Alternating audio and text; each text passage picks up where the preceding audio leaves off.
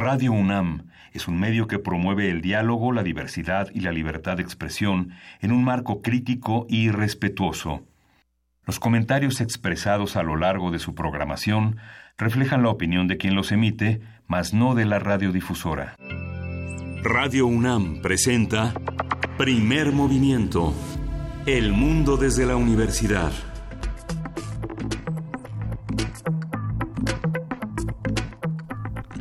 Hola, buenos días. Hoy es lunes 5 de noviembre y son las 5, las 7:05 de la mañana aquí en esta Ciudad de México, fría, húmeda. fría sobre todo. Ya, ya empieza a hacer ese bonito clima como de posada. Ya. Donde nada más tienes frío todo el tiempo. Sí. Y luego te pones en el sol y tienes mucho calor, pero en realidad tienes mucho frío. Cuando te quitas los guantes solo para romper la piñata. Sí. O para, para comer colación, que es de las cosas más extrañas que se nos han ocurrido en materia de dulces. Pero a ver, eh, Luisa Iglesias el día de hoy no va a venir, pero viene mañana. Y, y estábamos conversando fuera del aire, Miguel Ángel, una serie de, de temas. Es el momento de ya con esta me despido, es el momento de aprobar cosas y de, y de Sí. dejar regalitos para, para el próximo sexenio. Y bueno, así, así eh, se anunció la revocación, no la revocación, la, eh, la.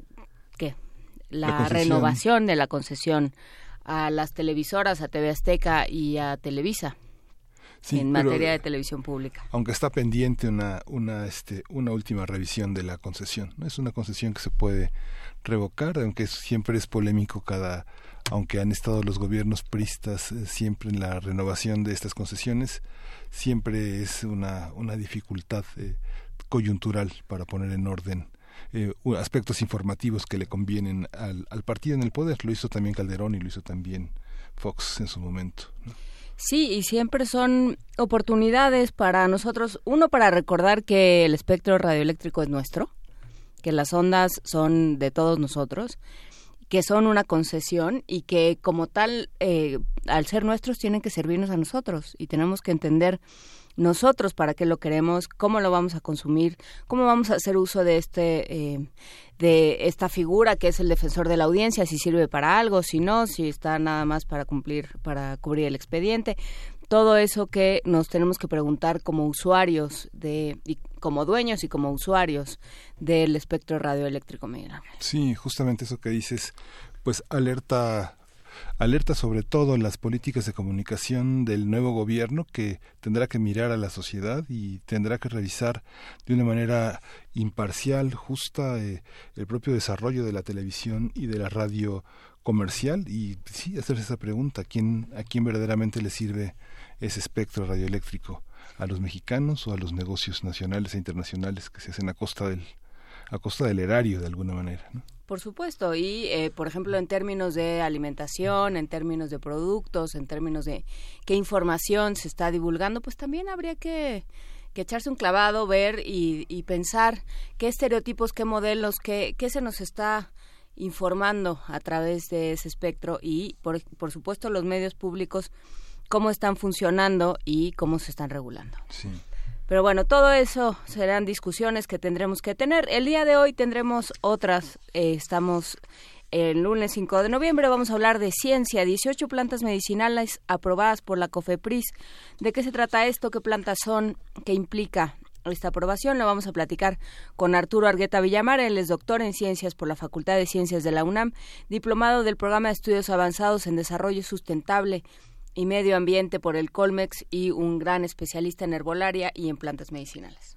Sí, hace unos meses también tuvimos la presencia aquí de los coordinadores editoriales de Punto de Partida y hoy ya tenemos a los ganadores de las ediciones digitales de este concurso. Vamos a conversar con César Tejeda, narrador y editor y parte del equipo editorial que ha hecho posible estos primeros cinco libros que ya están en línea. En la nota nacional, la elección en Monterrey, ¿qué pasó ahí? Vamos a platicar con Mónica Hernández Roa, periodista, escritora, analista política y columnista del periódico ABC de Monterrey. Vamos a tener en la nota del día el quinto amparo de la Suprema Corte de Justicia contra la prohibición del consumo de marihuana. Vamos a tener el comentario de Ulrich Richter, abogado en materia penal, civil y de amparo. Y alguien que ha justamente promovido uno de estos amparos que implica eh, justamente llegar al quinto. En la poesía necesaria me toca a mí. Te toca a ti. Sí, y teníamos un poema por ahí este, guardado de la semana pasada. Sí. Ahorita buscamos. Así es que, bueno, sí, uno ruso. Tenemos a Mayakovsky. Sí, ya Uriel ya se acordó. Muy bien. Y vamos a tener en la mesa del día la Feria Internacional del Libro Infantil y Juvenil 2018 que inicia esta semana. Vamos a conversar con su, con su director, Gastón García Marinozzi. Él es escritor, director de la FILIG y, y colaborador eh, habitual de Primer Movimiento. Él era un curador musical importante en este espacio. Por supuesto. Y bueno, pues estaremos conversando. Van a ir a la Feria del Libro Infantil. ¿Qué esperan? que ¿A qué van a ir? ¿Qué les interesaría saber? Todo eso, recuerden que estamos en arroba Movimiento en Twitter, en Primer Movimiento en Facebook, en el 55 36 43 39, 55 36 43 39 y en el correo electrónico primermovimientounam.gmail.com. Por lo pronto nos vamos a canción. Sí, nos vamos a escuchar de Carmen Cuesta, Mi Bossa Nova.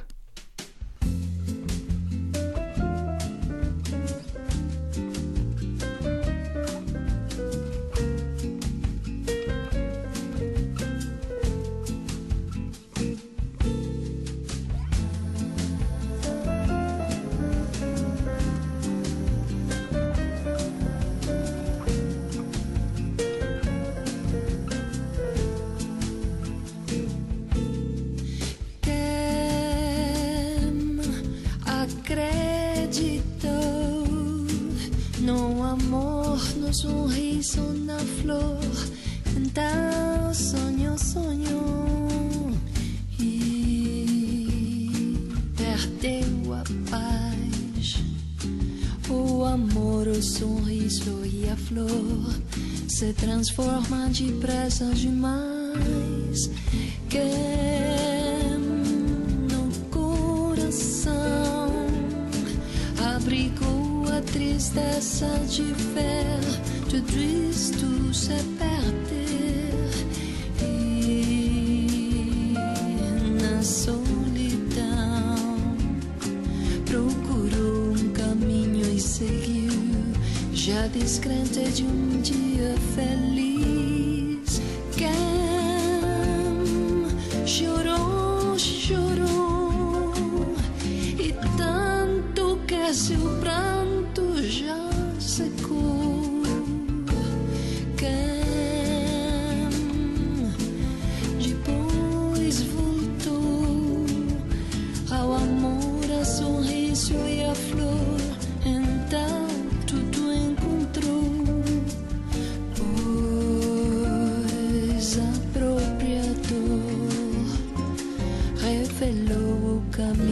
amor e a tristeza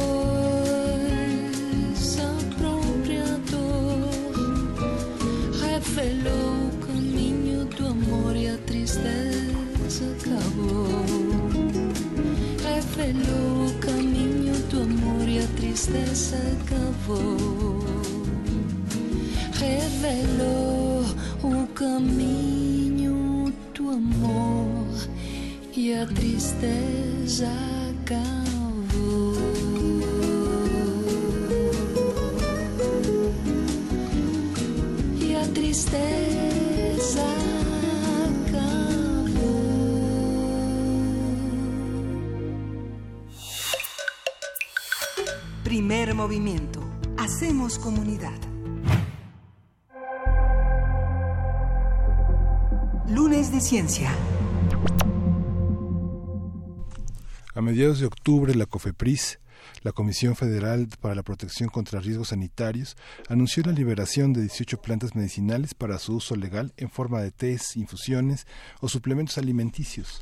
La disposición pretende asegurar que los productos elaborados con estas plantas cumplan con un etiquetado adecuado, según normas oficiales de producción, además de dar garantía de calidad y eficacia en beneficio de la salud de la población. El titular de la COFEPRIS, Julio Sánchez Itepos, y Emanuel Zúñiga, presidente de la Federación Nacional de la Industria Herbolaria, Medicina Alternativa, Tradicional y Naturista, señalaron que esta medida es el resultado de cuatro años de trabajo conjunto, de investigación y análisis para determinar las dosis adecuadas a fin de evitar efectos adversos en los usuarios.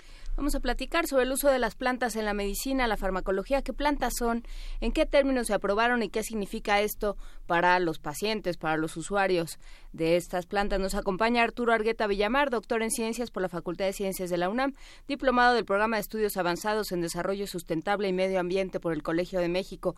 Buenos días, Arturo Argueta, muchísimas gracias por platicar con nosotros. Buenos días, eh, Juana Inés de esta, buenos días, Miguel Ángel Quemain. Muchas gracias por la invitación y un gran saludo a la comunidad de Primer Movimiento. Muchísimas gracias. Cuéntanos qué, qué implica, qué plantas son las que se aprobaron y qué implica esto para, para el trabajo en herbolaria.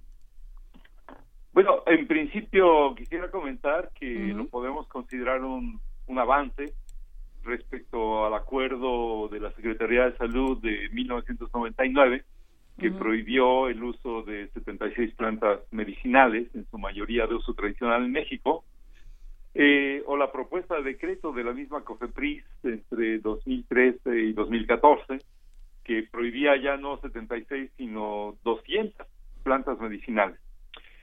En ese sentido, eh, el comunicado de liberación de 18 plantas eh, podríamos considerarlo, como decía, un, un buen avance, sin embargo, me parece que estamos ante un muy pequeño avance.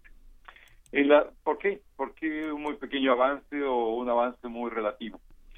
Eh, como me preguntas, Juan Inés, eh, ¿qué son las 18 plantas liberadas? En un análisis preliminar, eh, preliminar, lo, lo repito, eh, encontramos que solamente tres de ellas son realmente mexicanas.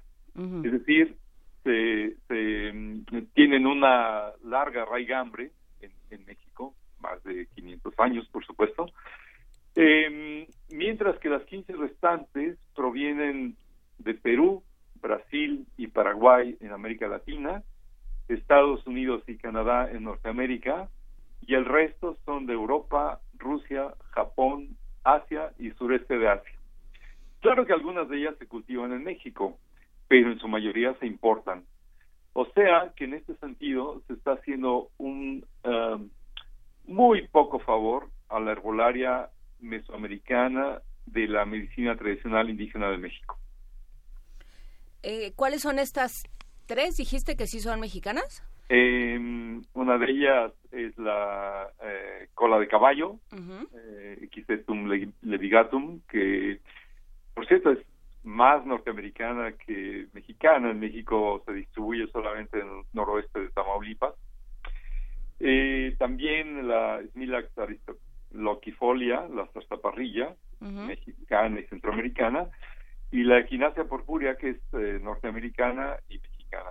Eh, la, el resto son, en este análisis preliminar, son bastante lejanas de nuestro territorio nacional. Por ejemplo, la hierba mate, el Ilex paraguarensis, es eh, paraguayo, El guaraná, la paulina cupana es brasileña.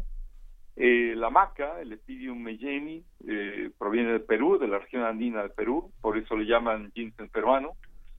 Eh, están los don ginseng, el, el, ruso y el siberia, el ruso siberiano y el, y el japonés, el chino.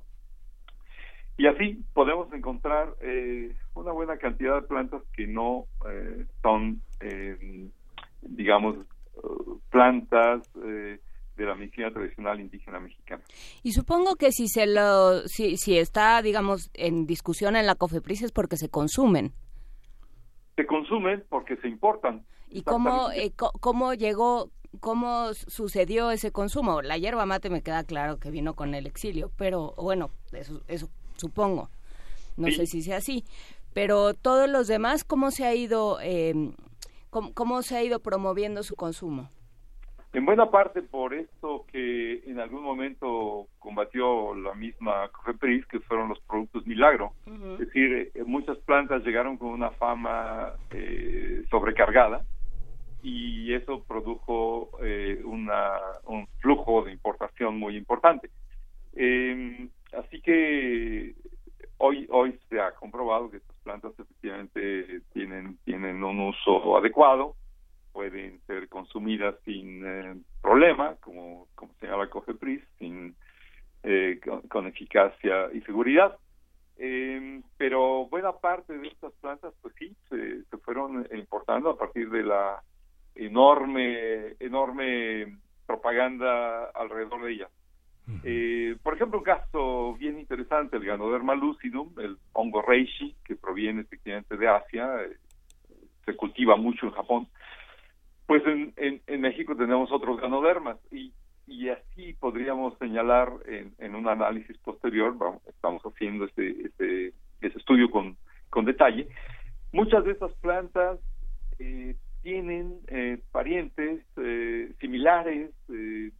eh, especies mexicanas, pero no se les atiende, no se, no se cultivan, en algunos casos solo se recolectan y se atenta contra las poblaciones em, naturales por una sobreexplotación. Pero si hubiese un programa, y de eso quisiera hablar eh, al final, si hubiese un programa de apoyo, impulso, respeto, protección a, la herbolaria medicinal indígena mexicana, pues estaríamos consumiendo otro tipo de plantas que pueden sustituir perfectamente a estas primeras 18. ¿Cuáles son las atribuciones y los criterios de COFEPRIS para hacer ese para hacer esos movimientos de prohibición de plantas? Bueno, eh, COFEPRIS tiene tiene por eh, por, mandato eh, proteger a la población mexicana contra riesgos sanitarios. En ese sentido, eh, hizo en el en 1999 el, el perdón la Secretaría de Salud hizo este acuerdo de, 1999 y después COFEPRIS hizo eh, la propuesta de decreto de 2013-2014. Eh, están actuando dentro del marco de la ley, de su normatividad, de su mandato. Eh, quiero comentar que en esta primera, en este primer eh, acuerdo del 99, pues se prohibieron 76 especies el argumento central de la Secretaría de Salud era que los estudios realizados por la dependencia eh, han podido distinguir aquellas plantas que tienen potencial tóxico. Nosotros, eh, Carlos Sola y un servidor, publicamos en la jornada pequeña, una pequeña nota, una nota de opinión, en donde señalamos cuatro o cinco elementos de este, de este acuerdo que nos parecieron eh, bastante, eh, digamos, mal elaborados. Eh, los nombres científicos en latín estaban mal escritos. Se plantean muchas sinonimias, es decir, especies repetidas. es la misma especie, pero con distintos nombres, y se ponen los distintos nombres como si fueran especies distintas en el acuerdo. Eh, y, lo, lo más importante, creo yo, cuando abrimos el documento, cuando se abre el documento, solamente se encuentran listados de plantas a la izquierda con nombre en latín, a la derecha con nombre común en español. Es decir, no existe en, en verdad, realmente, información toxicológica ni argumentación sobre cada planta, sobre cada caso. Es decir, es un documento de tipo prohibitivo, no informa. No informa ni educan a los usuarios de las plantas consignadas. Ese tipo de documentos, y después ocurrió lo mismo con la propuesta de decreto de 2013-2014 de COFEPRIS, ese tipo de, documentos nos siguen tomando a los ciudadanos como menores de edad, a los que se les dice que deben hacer, aunque no se les explique por qué. Y ese creo que es el principal problema de lo que fue también el decreto 2003-2014. Ahora, eh, en el listado de las 18 sí ya hay nombre latín, nombre común en español y los usos. Eh, recomendables y están están son es muy poquita la información que se que se vierte sobre los usos pero ya es muy es, ya bastante mejor es un avance respecto de los dos documentos anteriores. Es que eh, escuchando más o menos el listado de, de, de las sustancias de las plantas pues uno las puede ver, ¿no? Por ejemplo, el ginseng, uno puede ver la cajita en estas farmacias naturistas, ¿no? con el ojo de su mente uno puede traer a la memoria las, las cajitas donde dicen que, por un lado, que son inocuas, ¿no? Que todo lo resuelven, pero que misteriosamente son inocuas. Y entonces ahí es donde vienen todas, ahí es donde digamos, aparentemente se pueden convertir en un peligro y lo pondría con muchísimas comillas, ¿no? Porque pues, una aspirina puede mal utilizada puede ser un peligro, pero ahí está cosa de es que es natural. sí, también la cicuta es natural. Entonces, o sea, pues sí, ¿no? Natural, natural es todo en realidad. Exactamente. Entonces, eh, eh, ¿cómo, ¿cómo trabajar eso? ¿Cómo trabajar una un verdadera una verdadera campaña de información. O sea, ahí están las, las plantas, ahí está el conocimiento sobre herbolaria. que no se haya acudido a él es otra cosa, pero que ahí está, está, hace años, hace siglos. Eh, ¿cómo, ¿Cómo hacer un trabajo junto? Pienso en lo que se ha hecho en muchas partes de Europa, por ejemplo, con la homeopatía, cómo se han trabajado ciertas sustancias, ciertas formas de, de curar que son distintas a simplemente la herbolaria entra por un lado y la, la farmacología tradición, o sea, convencional, occidental, por ponerle algún adjetivo, entra por el otro. Así es. Em, me recordaste aquella eh, frase de eh, todo es inocuo o todo es venenoso dependiendo de la dosis. Claro. Em, yo creo que es un trabajo que hay que hacer de manera interinstitucional, interdisciplinaria, transdisciplinaria, con mucho cuidado, con mucho respeto por las tradiciones eh, médicas y de salud que existen y coexisten en nuestro país, eh, en un diálogo eh, entre todas las opciones de, salud, em, tratando de hacer, construir una salud intercultural para nuestro país. Eh, dado que se reconoce eh, efectivamente la, la, constitución eh, reconoce en nuestro país una pluralidad de, opciones culturales de, pueblos originarios y, y, culturas. Creo que el proceso siguiente lo, lo, lo que sigue en perspectiva es construir esta opción de salud intercultural para incluir en el sistema eh, de salud, en el sistema de salud, lo que ha sido el sistema real de salud. Me refiero, en el primer caso, al sistema oficial y en el segundo caso me refiero al sistema cotidiano de salud, es decir, cómo los mexicanos atendemos nuestros padecimientos. Y claro, la autoridad y, la, autoridad tiene como, como mandato informarnos y ahí es donde vemos que afortunadamente esta, esta eh, comunicado de COFEPRIS ya tiene información más, eh, digamos, un poquito más amplia que lo que fueron los, los dos documentos previos. En ese sentido, es un avance relativo, es saludable, es, eh, bueno, es, felicitaciones por este, este avance. eh, pero definitivamente tenemos que hacer un trabajo con mucho mayor detalle porque efectivamente hay, hay información muy amplia sobre las plantas medicinales eh, mesoamericanas y las que fueron incorporadas en, en los sucesivos eh, años, eh, siglos en, en, nuestro país. Eh, el Instituto Mexicano del Seguro Social tiene un herbario de plantas medicinales con estudios muy amplios. Eh, nosotros hicimos el Atlas de las plantas de la medicina tradicional mexicana, publicado por el Instituto Nacional Indigenista, son tres tomos, son mil plantas, mil monografías de plantas medicinales mexicanas a la disposición, eh, por supuesto. Eh, pero hay, Chapingo ha hecho una gran cantidad de información, eh, el IMSS, eh, eh, el IMEPLAN generó una gran cantidad de información farmacológica, fitoquímica, el Instituto de Química de nuestra universidad también está desarrollando eh, investigaciones sobre productos naturales, en fin, información hay. El asunto es sentarse y trabajarla de manera moderna, con bases de datos eh, digitalizadas y demás, y tener una aproximación mucho más sólida, más fuerte, más, más interesante a lo que es este, este mundo enorme de más de 6.000 plantas medicinales en México.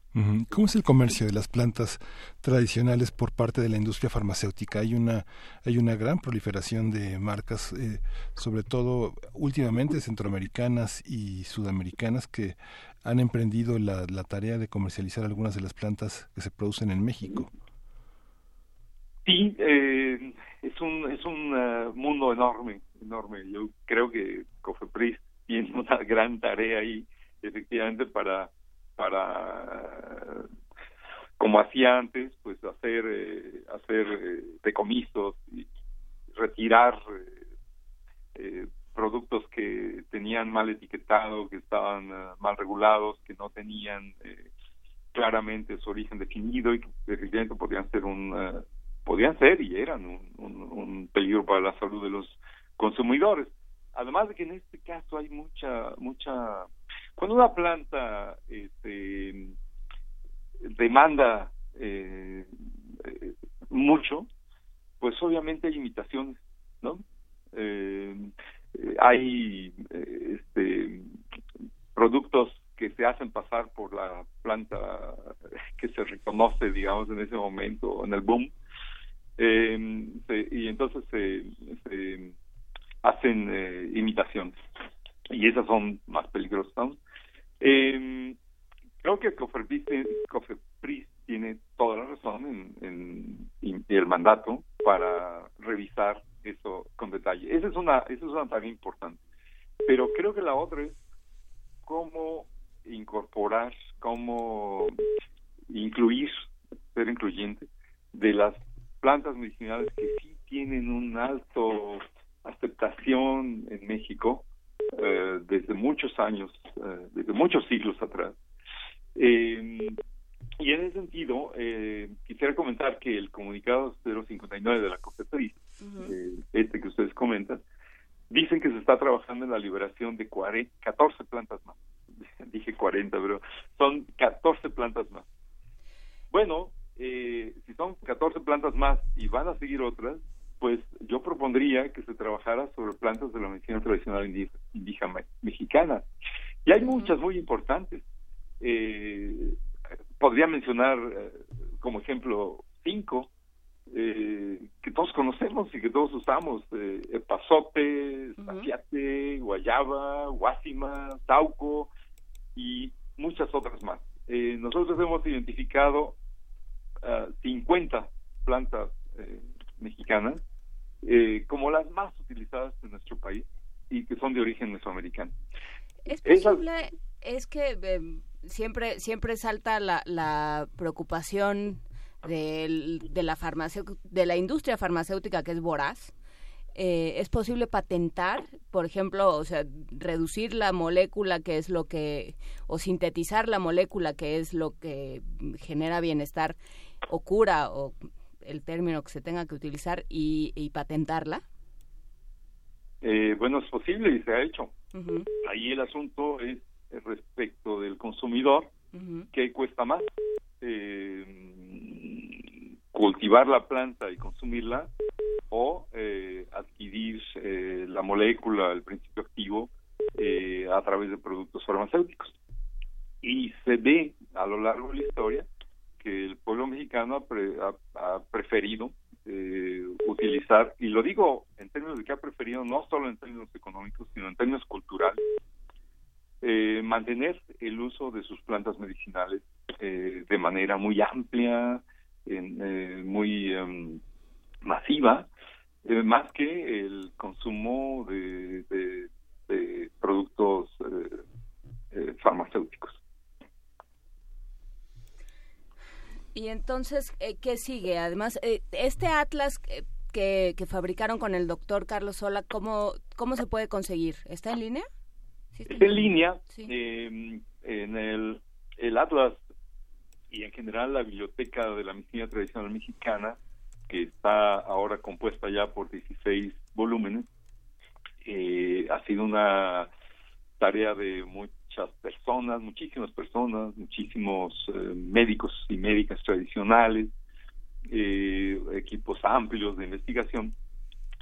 Se editó, eh, los primeros volúmenes se editaron en 1994. Y posteriormente, entre el 94 y el 2016, se han editado otros volúmenes, pero se puede consultar no solo en bibliotecas, sino también en la página de la UNAM, que es eh, medicina tradicional mexicana En este momento la, la, base de datos digitalizada está albergada en la en la UNAM eh, porque se digitalizó en el 2009 y, uh, y está abierta, eh, está toda la información ahí, se puede consultar, cruzar información, porque hay 64 mil cruces en la base de datos, una ingeniería muy interesante hecha por el CETIC. Eh, así que mm, está abierta eh, a la consulta y a todo el que esté interesado en el tema. Sí, la, autorización de las dosis eh, implica todo una, un procesamiento que solo algunas empresas pueden hacer. ¿Es obligatorio cumplir con esas dosificaciones? ¿Son para un paciente eh, promedio? ¿Cómo se, cómo se evalúa eh, las propiedades? Porque muchas tienen múltiples propiedades. ¿no? Sí, eh, se hacen para se hacen promedios, eh, se establecen dosis eh, máxima letal, dosis mínima, se hacen las contraindicaciones, o sea, sí, son son estudios muy detallados, por supuesto, que que, que no, no no son improvisaciones. cuando se genera un fármaco y se libera, efectivamente tiene toda una cantidad de estudios atrás que lo hacen seguro y eficaz no eh, no está exento de error como como se ha visto también en la historia de algunos eh, fármacos que se liberaron sin suficiente estudio y sin em, sin haber sido retirados aun cuando ya se sabía que estaba causando daño. Pero en general eso funciona bastante bastante bien.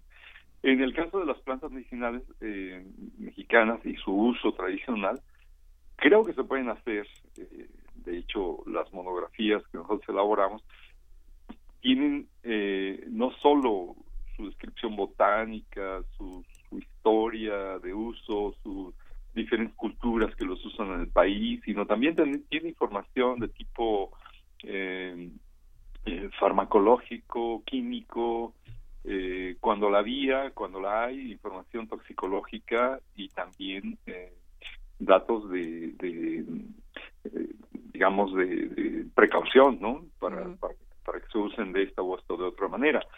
Eh, en general son promedios, pero por eso es que el, el, médico, el terapeuta, tanto de la medicina del Sistema Nacional de Salud como del Sistema Real de Salud, son especialistas en, en eh, reconocer a sus pacientes, en las condiciones en las que están, y por lo tanto también eh, indican eh, dosis, formas de consumo, eh, horarios, temporalidades y están en la vigilancia del, paciente. Lo que uno debe hacer como buen paciente que padece un, un, eh, un problema, pues es acudir a, a los especialistas a que le estén eh, monitoreando la evolución de su padecer y también este informarse, digamos, si está al alcance esta biblioteca de la medicina tradicional mexicana, pues saber qué es lo que se está tomando y por supuesto sí recurrir a los especialistas, no a la vecina, no a un pariente, no a em, aquello que circula de manera eh, poco responsable, aquella información que circula de manera poco responsable en, en distintos medios. Sobre todo hay que dudar de aquella información que tiene atrás un, eh, un boom, un boom uh, de pronto esta planta nos va a asegurar la vida, la, la, eternidad o nos va a asegurar curarnos contra todo, eso hay que dudar. Porque además atrás de esto pues viene una campaña de, de ganancia que, que procura una ganancia económica inmediata, ¿no? Eso hay que dudar siempre. Eh, eh, esos son los milagros, esos son los productos milagros, ¿no? Eh, y hay que separar muy claramente en este punto algunos productos milagro de los productos herbolarios y de las plantas medicinales que han sido usadas durante siglos eh, por, en nuestro país y no solo en nuestro país, en América Latina, en Europa, en, Asia, en el sureste de Asia, India, China, etcétera. Eh, hoy en día, buena parte de los países, quizás más de la mitad de la población del mundo, eh, hace combinación de medicina alópata con medicina herbolaria y otras medicinas. Me estoy mm. refiriendo a China, India, Tailandia, eh, Indonesia, eh, Japón, muchos otros países, eh, sobre todo de, de esa parte del mundo, que tienen ya eh, sistemas no solo tolerantes, sino integrados entre ambas medicinas. Pues sí, habrá que habrá que perder el miedo de un lado y del otro y habrá que empezar a, dialogar, a, dialogar entre distintos saberes. Muchísimas gracias, doctor Arturo Argueta Villamar, doctor en Ciencias por la Facultad de Ciencias de la UNAM, diplomado del Programa de Estudios Avanzados de Desarrollo Sustentable y Medio Ambiente por el Colmex y parte, por supuesto, del equipo que elaboró este Atlas de la Medicina Tradicional y la Herbolaria Mexicana. Muchas gracias a ustedes. Eh, gracias. eh, eh, Inés de esa, muchas gracias. Gracias. Muchísimas gracias y eh, nos vamos a, música. Vamos a escuchar de Fela Kuti Shakara.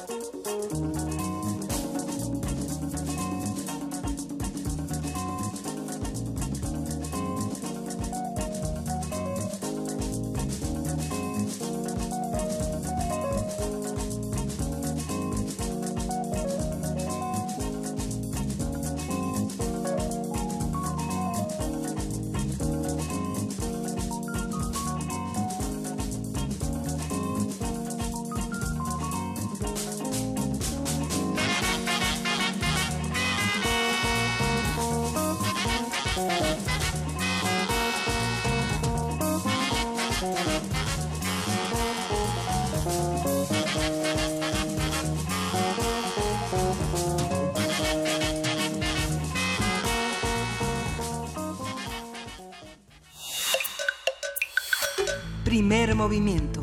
Hacemos comunidad. Son las 7 de la mañana con 46 minutos y ya está en la línea César Tejeda. No para hablar sobre su novela Mi abuelo y el dictador, pero sí para para platicar con nosotros del programa Punto de Partida, de este concurso Punto de Partida. ¿Cómo estás, César? ¿Qué tal, Juana Inés? Muchas gracias eh, por, eh, por la llamada y por poder platicar con ustedes sobre este proyecto. Cuéntanos cómo se planteó y cómo se y cómo se actualizó, digamos, qué pasó, qué, vivieron. Mira, este en realidad es un proyecto que se llama Ediciones Digitales Punto de Partida, ¿no? que es un, un sello editorial de la Dirección de Literatura, pero que, que este es su primer año de funcionamiento. Eh, lo que hicimos fue convocar a toda la comunidad universitaria, eh, bueno, a todos los estudiantes de la universidad de prepa, posgrado, a que nos enviaran un libro en las categorías de cuento, ensayo, novela, crónica y poesía. Eh, fue una, una, convocatoria hecha a través de un concurso. recibimos los manuscritos, elegimos uno en cada categoría eh, en esta primera emisión el Crónica fue declarada como desierta y se entregaron dos primeros lugares de poesía. Y bueno, lo que estamos muy entusiasmados porque hace un par de semanas presentamos eh, los libros, son, son libros digitales únicamente que se pueden descargar de manera gratuita en el portal de la Dirección de Literatura de la UNAM. Entonces, bueno, pues aprovecho esta gran oportunidad para para pedirle al auditorio que, conozca los libros, los descargue y los disfrute, que son eh, realmente extraordinarios. cinco libros, eh, uno es de Álvaro Sánchez Ortiz, Telúrico. Si nos puedes contar un poco de qué, de qué va cada uno de ellos. Claro que sí. Eh, ¿Cómo estás, Miguel Ángel? Hola, César. el libro de Telúrico, que es, como tú decías, el que ganó en cuentos, trata, el Álvaro lo que hizo fue escribir un, hace unos años un libro sobre el 85 y ahora con el eh, terremoto del año pasado, eh, digamos, completó el cuento. Entonces, el libro comienza en el 85 y termina en el 2017, eh, haciendo también cuentos, menciones a los temblores intermedios, aunque no hubieran tenido el mismo impacto, ¿no? Entonces, es, lo que él hizo es un homenaje a las personas, a los protagonistas, digamos, de, de estos terremotos, ¿no? eh, bueno, eso es importante. Álvaro Sánchez Ortiz es estudiante de filosofía de sistemas UA. Eh, después La Reina Valera, que fue que ganó en novela escrita por Enrique Ángel González Cuevas. Es una novela verdaderamente extraordinaria. Eh, es una novela de fantasmas, eh, pero en realidad a lo que es lo que él utiliza es una farsa para cuestionarlas, eh, todos los valores familiares, ¿no? Todas las instituciones tradicionales, principalmente la familia. Después, Papel Picado, que es eh, de Carlos A. Chávez, que fue el que ganó ensayo. él escribe ensayos personales y ensayos ficción y, lo que hace de temas diversos, ¿no? Desde, digamos, eh, utiliza diversos pretextos como el mar abierto o los negros literarios para hacer reflexiones eh, literarias muy puntuales. es un libro también extraordinario y los ganadores de poesía fueron El órgano de Corti de Julieta Gamboa, que lo, que hizo Julieta es un ese libro trata sobre el lenguaje y cómo el lenguaje afecta los cuerpos y deja huellas, especialmente los cuerpos de las mujeres. Y por último, Invocaciones de Tania Ramos Pérez, que es eh, también un, libro muy hermoso, que es, una especie de plegarias eh, al pasado mesoamericano de México. Entonces, esos son los cinco libros completamente diversos y, repito, de, de descarga gratuita.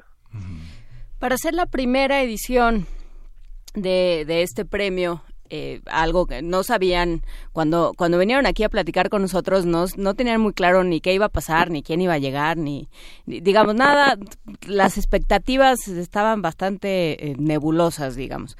Cómo cómo fue eh, César cuál es tu experiencia como pues como parte de la organización y me imagino que habrás estado presente en, en los trabajos del jurado, habrás visto qué, qué fue lo que pasó con estos textos. Mira, fue una sorpresa en realidad. Eh, nosotros no sabíamos, como tú dices, de qué manera iba a reaccionar la comunidad hacia un concurso de libros digitales. ¿no? Eh, sin embargo, recibimos muchos trabajos y trabajos de enorme calidad. Eh, estos cinco libros que nosotros publicamos, eh, creo, mira, siempre, siempre se habla de todo lo que la universidad hace por sus alumnos, ¿no? Y eso es eh, la primera parte del trabajo. y yo quedé maravillado aquí por lo que los alumnos hacen por la universidad. Es decir, eh, la convocatoria fue fuertísima, eh, como te digo, llegaron muchos trabajos y por fortuna, en, en verdad son libros de, de primerísimo nivel. Eh, bueno, aprovecho para pedirle, para contarle a la comunidad que estén preparados para, la nueva convocatoria que va a salir en, enero del próximo año. ¿Qué jurado fue? Eh, disculpa, ¿puedes repetirla? Sí, ¿cuál fue el jurado? Ah, fuimos eh, Mauricio Montiel Figueiras y yo, que, que, nosotros llevamos todo el proyecto desde el lanzamiento de la convocatoria hasta la edición de los libros. Ya. Y bueno, hubo que leer muchísimo. Lo que se queda fuera, ¿dónde se queda en realidad? ¿En un limbo o se conduce hacia otras partes? ¿Los concursos son, este, son anónimos? Mira, ahorita por el mismo tamaño de... ¿Quién sabe qué vaya a pasar con ediciones digitales, punto de partida más adelante? Ahorita, eh, como el equipo es chico, eh, nada más editamos a los ganadores y volvemos a convocar, ¿no? Eh, así que si hay alguien concursó el, el año pasado, pues si quiere volver a participar, eh, bienvenido. Muy bien, y, bueno, pues alguna van a abrir alguna otra categoría. Eh, en el pasado recuerdo que parte del problema era que tenían que entregar todo por eh, impreso, digamos, todo en físico. ¿Va a ser así o van a cambiar las bases y la forma de entrega? Mira, no, eh, va a permanecer igual. Eh, sé que suena extraño que un eh, concurso de libros digitales que pidan manuscritos físicos, pero es la manera en la que ahorita nosotros podemos solucionar algunos asuntos, principalmente pues la equidad. Así que eso eso se mantiene de esa manera. Oye César, ¿y el, la parte de crónica no llegaron suficientes trabajos o los que llegaron son muy defectuosos? No, no llegaron suficientes trabajos. Eh, Fíjate que, eh, digo, una característica que tuvo este concurso en esta primera emisión y que nosotros esperamos que se abra, que, ocurra de manera distinta más adelante, pues que los cinco alumnos ganadores pertenecen a la Facultad de Filosofía y Letras, a diferentes carreras, filosofías, estudios mesoamericanos, estudios latinoamericanos, letras hispánicas, pero bueno, todos pertenecen a esa, a esa facultad. Y y bueno, entonces supongo que eso pudo haber influido ¿no? en, que no llegaran eh, materiales de, de crónica, aunque bueno, nosotros estamos entusiasmados de poder publicar algún libro de, de crónica más adelante. Pues sí, porque bueno, desde luego pensar que solo eh, que solo los alumnos de la Facultad de Filosofía y Letras escriben y solo tienen solo ellos tienen intereses eh, narrativos es, es pensar poco, digamos, o sea, digamos, es, es limitar el trabajo, ¿no? Este, seguramente en medicina están pasando cosas, en contaduría, en ciencias políticas, por supuesto, en, veterinaria, en todos lados, digamos, la, la, la carrera no, no impide que uno tenga una vena narrativa y una vena discursiva. ¿Será cosa de difusión? ¿Será que habrá que hacer un trabajo? Sí, claro, mira, vamos eh, tratando de mejorar. Nosotros hicimos una, un esfuerzo por... Eh, por convocar a toda la comunidad, así que estuvimos seguros de que el mensaje llegara a todas las facultades, ¿verdad? Eh, sí tenemos muy en cuenta que, que queremos o, tenemos el anhelo y que, que alumnos, que todos los alumnos que tengan una beta literaria, sin importar la facultad a la que pertenezcan, participen con nosotros y también decirlo, aquí eh, pueden participar alumnos de prepa y CCH, ¿no? Entonces, eh, mm. pues bueno, estamos eh, estoy seguro que, que, cada año habrá nuevas sorpresas. Sí, y es que como dice Juan la tradición de autores en, en, la, Facultad de Ingeniería, en la Facultad de Ciencias, es enorme. La, la, literatura mexicana del siglo XX está llena de ingenieros, de abogados, de médicos. De gente de ciencias químicas y de matemáticos. Sí. ¿Dónde están? Sí, está llena de creadores que están en esas áreas tan duras. ¿no? Sí, exactamente. El, digo, el mismo concurso punto de partida eh, tiene pues bueno, tiene una tradición eh, de muchos años y, ha ganado gente de muchas facultades, así que bueno, estamos eh, a la expectativa al respecto. Pues eh, seguiremos viendo, ya están por supuesto los vínculos a las obras ganadoras en nuestras redes para que quien los quiera consultar también pueda entrar por esa vía y pues te agradecemos muchísimo César Tejeda de, eh, de la editorial Antílope, ¿es verdad? Sí, eh, también trabajo en ediciones Antílope en Ediciones Antílope. Ya platicaremos de sus novedades, ya platicaremos de lo que estén haciendo ahora, pero por lo pronto queda hecha la invitación para participar en, la nueva edición de este concurso de narrativa digital punto de partida, de ediciones digitales punto de partida. Muchísimas gracias, César. Un abrazo. Eh, muchas gracias, Juana Inés Miguel Ángel. Un, un gran abrazo. Igualmente. Vamos a escuchar de Chet Baker, Born to be Blue.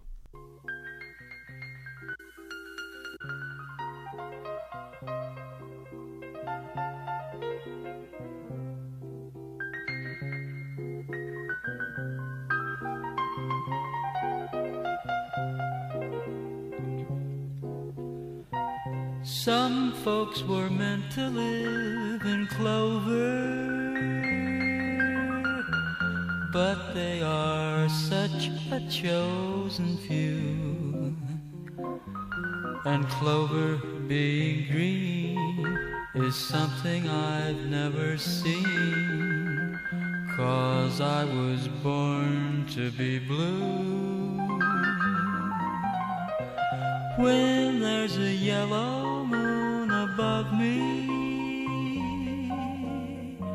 They say there's moonbeams I should view, but moonbeams being gold are something I can't behold, cause I was born to be blue.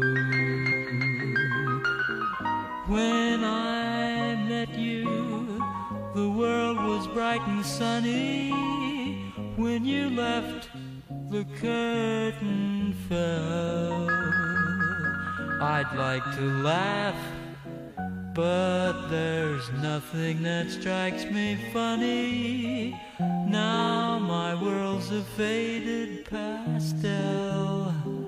Well, I guess I'm luckier than some folks.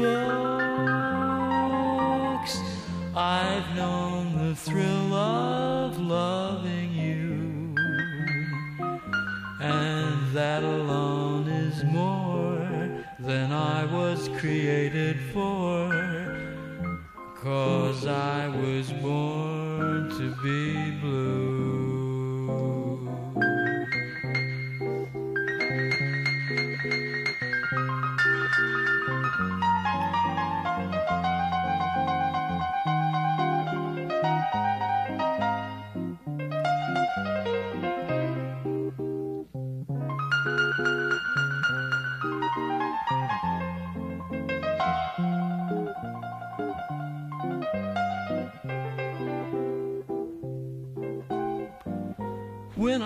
Met you,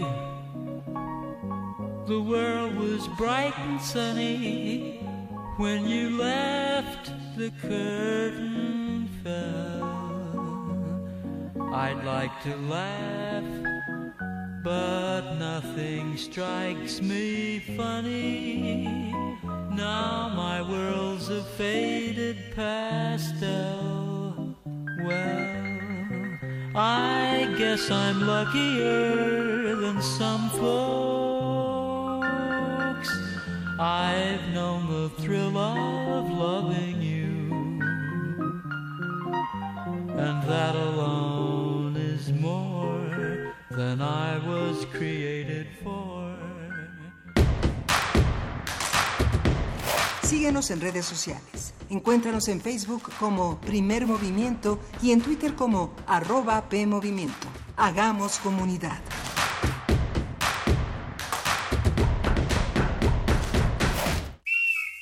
Érase una vez un lobito que prefería ser amigos en vez de comérselos. Por sobre todas las cosas le gustaba cantar. Si para ti hay algo que no dejarías de hacer por nada en el mundo, su historia te fascinará. Se busca. Un musical para niños dirigido por Aura Rebollo y Leica Mochán. a cargo del colectivo Río que Suena. Todos los domingos de noviembre a la una de la tarde en la sala Julián Carrillo. Adolfo Prieto 133, Colonia del Valle. ¿Y a ti qué te apasiona? ¿Nos acompañarías a cantar en el bosque? Radio UNAM, experiencia sonora. ¿Quiénes hacen la ciencia? ¿Cómo se suma la ciencia a las soluciones de los problemas iberoamericanos? Científicos, investigadores y académicos de Iberoamérica hablan de los avances en ciencia, tecnología e innovación que inciden en nuestra vida. La ciencia que somos. La ciencia que somos. Iberoamérica al aire. Viernes a las 10 y media de la mañana. 96.1 de FM. Retransmisión, domingos a las 9.30 de la mañana por el 860 de AM. Radio UNAM, experiencia sonora. En la Ciudad de México hacemos elecciones de calidad mundial y es por ello que durante el pasado proceso electoral el ISM refrendó su certificación ISO, manteniéndose como el único instituto electoral en el país certificado internacionalmente bajo la norma ISO 17582-2014. Esta certificación garantiza que el instituto realiza sus funciones en observancia a los más altos estándares de calidad internacional. Con calidad y participación, todo funciona. Instituto Electoral Ciudad de México. El artista plástico Daniel Lezama celebra sus 20 años de creación con la exposición Crisol, proyecto con el que busca domesticar procesos y energías vitales a través de la representación de un elenco de personajes de una familia de seres energéticos. La muestra se integra por alrededor de 25 piezas entre una nueva serie de pintura figurativa de formato monumental, obra gráfica y su primera producción de escultura en bronce. La exhibición Crisol puede visitarse en la galería Maía Contemporary, calle Colima número 159, Colonia Roma.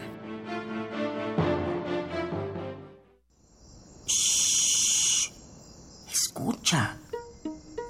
Hay diferentes tipos de silencio.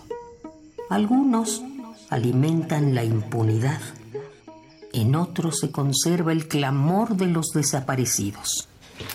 Nada desaparece. A menos que se entierre o que se, o que se tire al río. El Cineclub Radio Cinema presenta Mujeres delante y detrás de la cámara documental. Un ciclo dedicado a la violencia y la pérdida de un ser querido, desde la óptica de las directoras Shula Ehrenberg, Natalia Brustein y Tatiana Hueso. Miércoles 14, 21 y 28 de noviembre a las 6 de la tarde, en la sala Julián Carrillo, Adolfo Prieto 133, Colonia del Valle. Entrada libre. Radio UNAM. Experiencia sonora.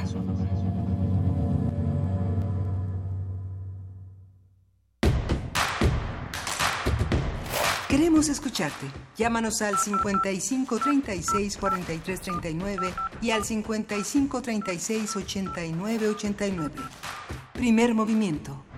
Hacemos comunidad.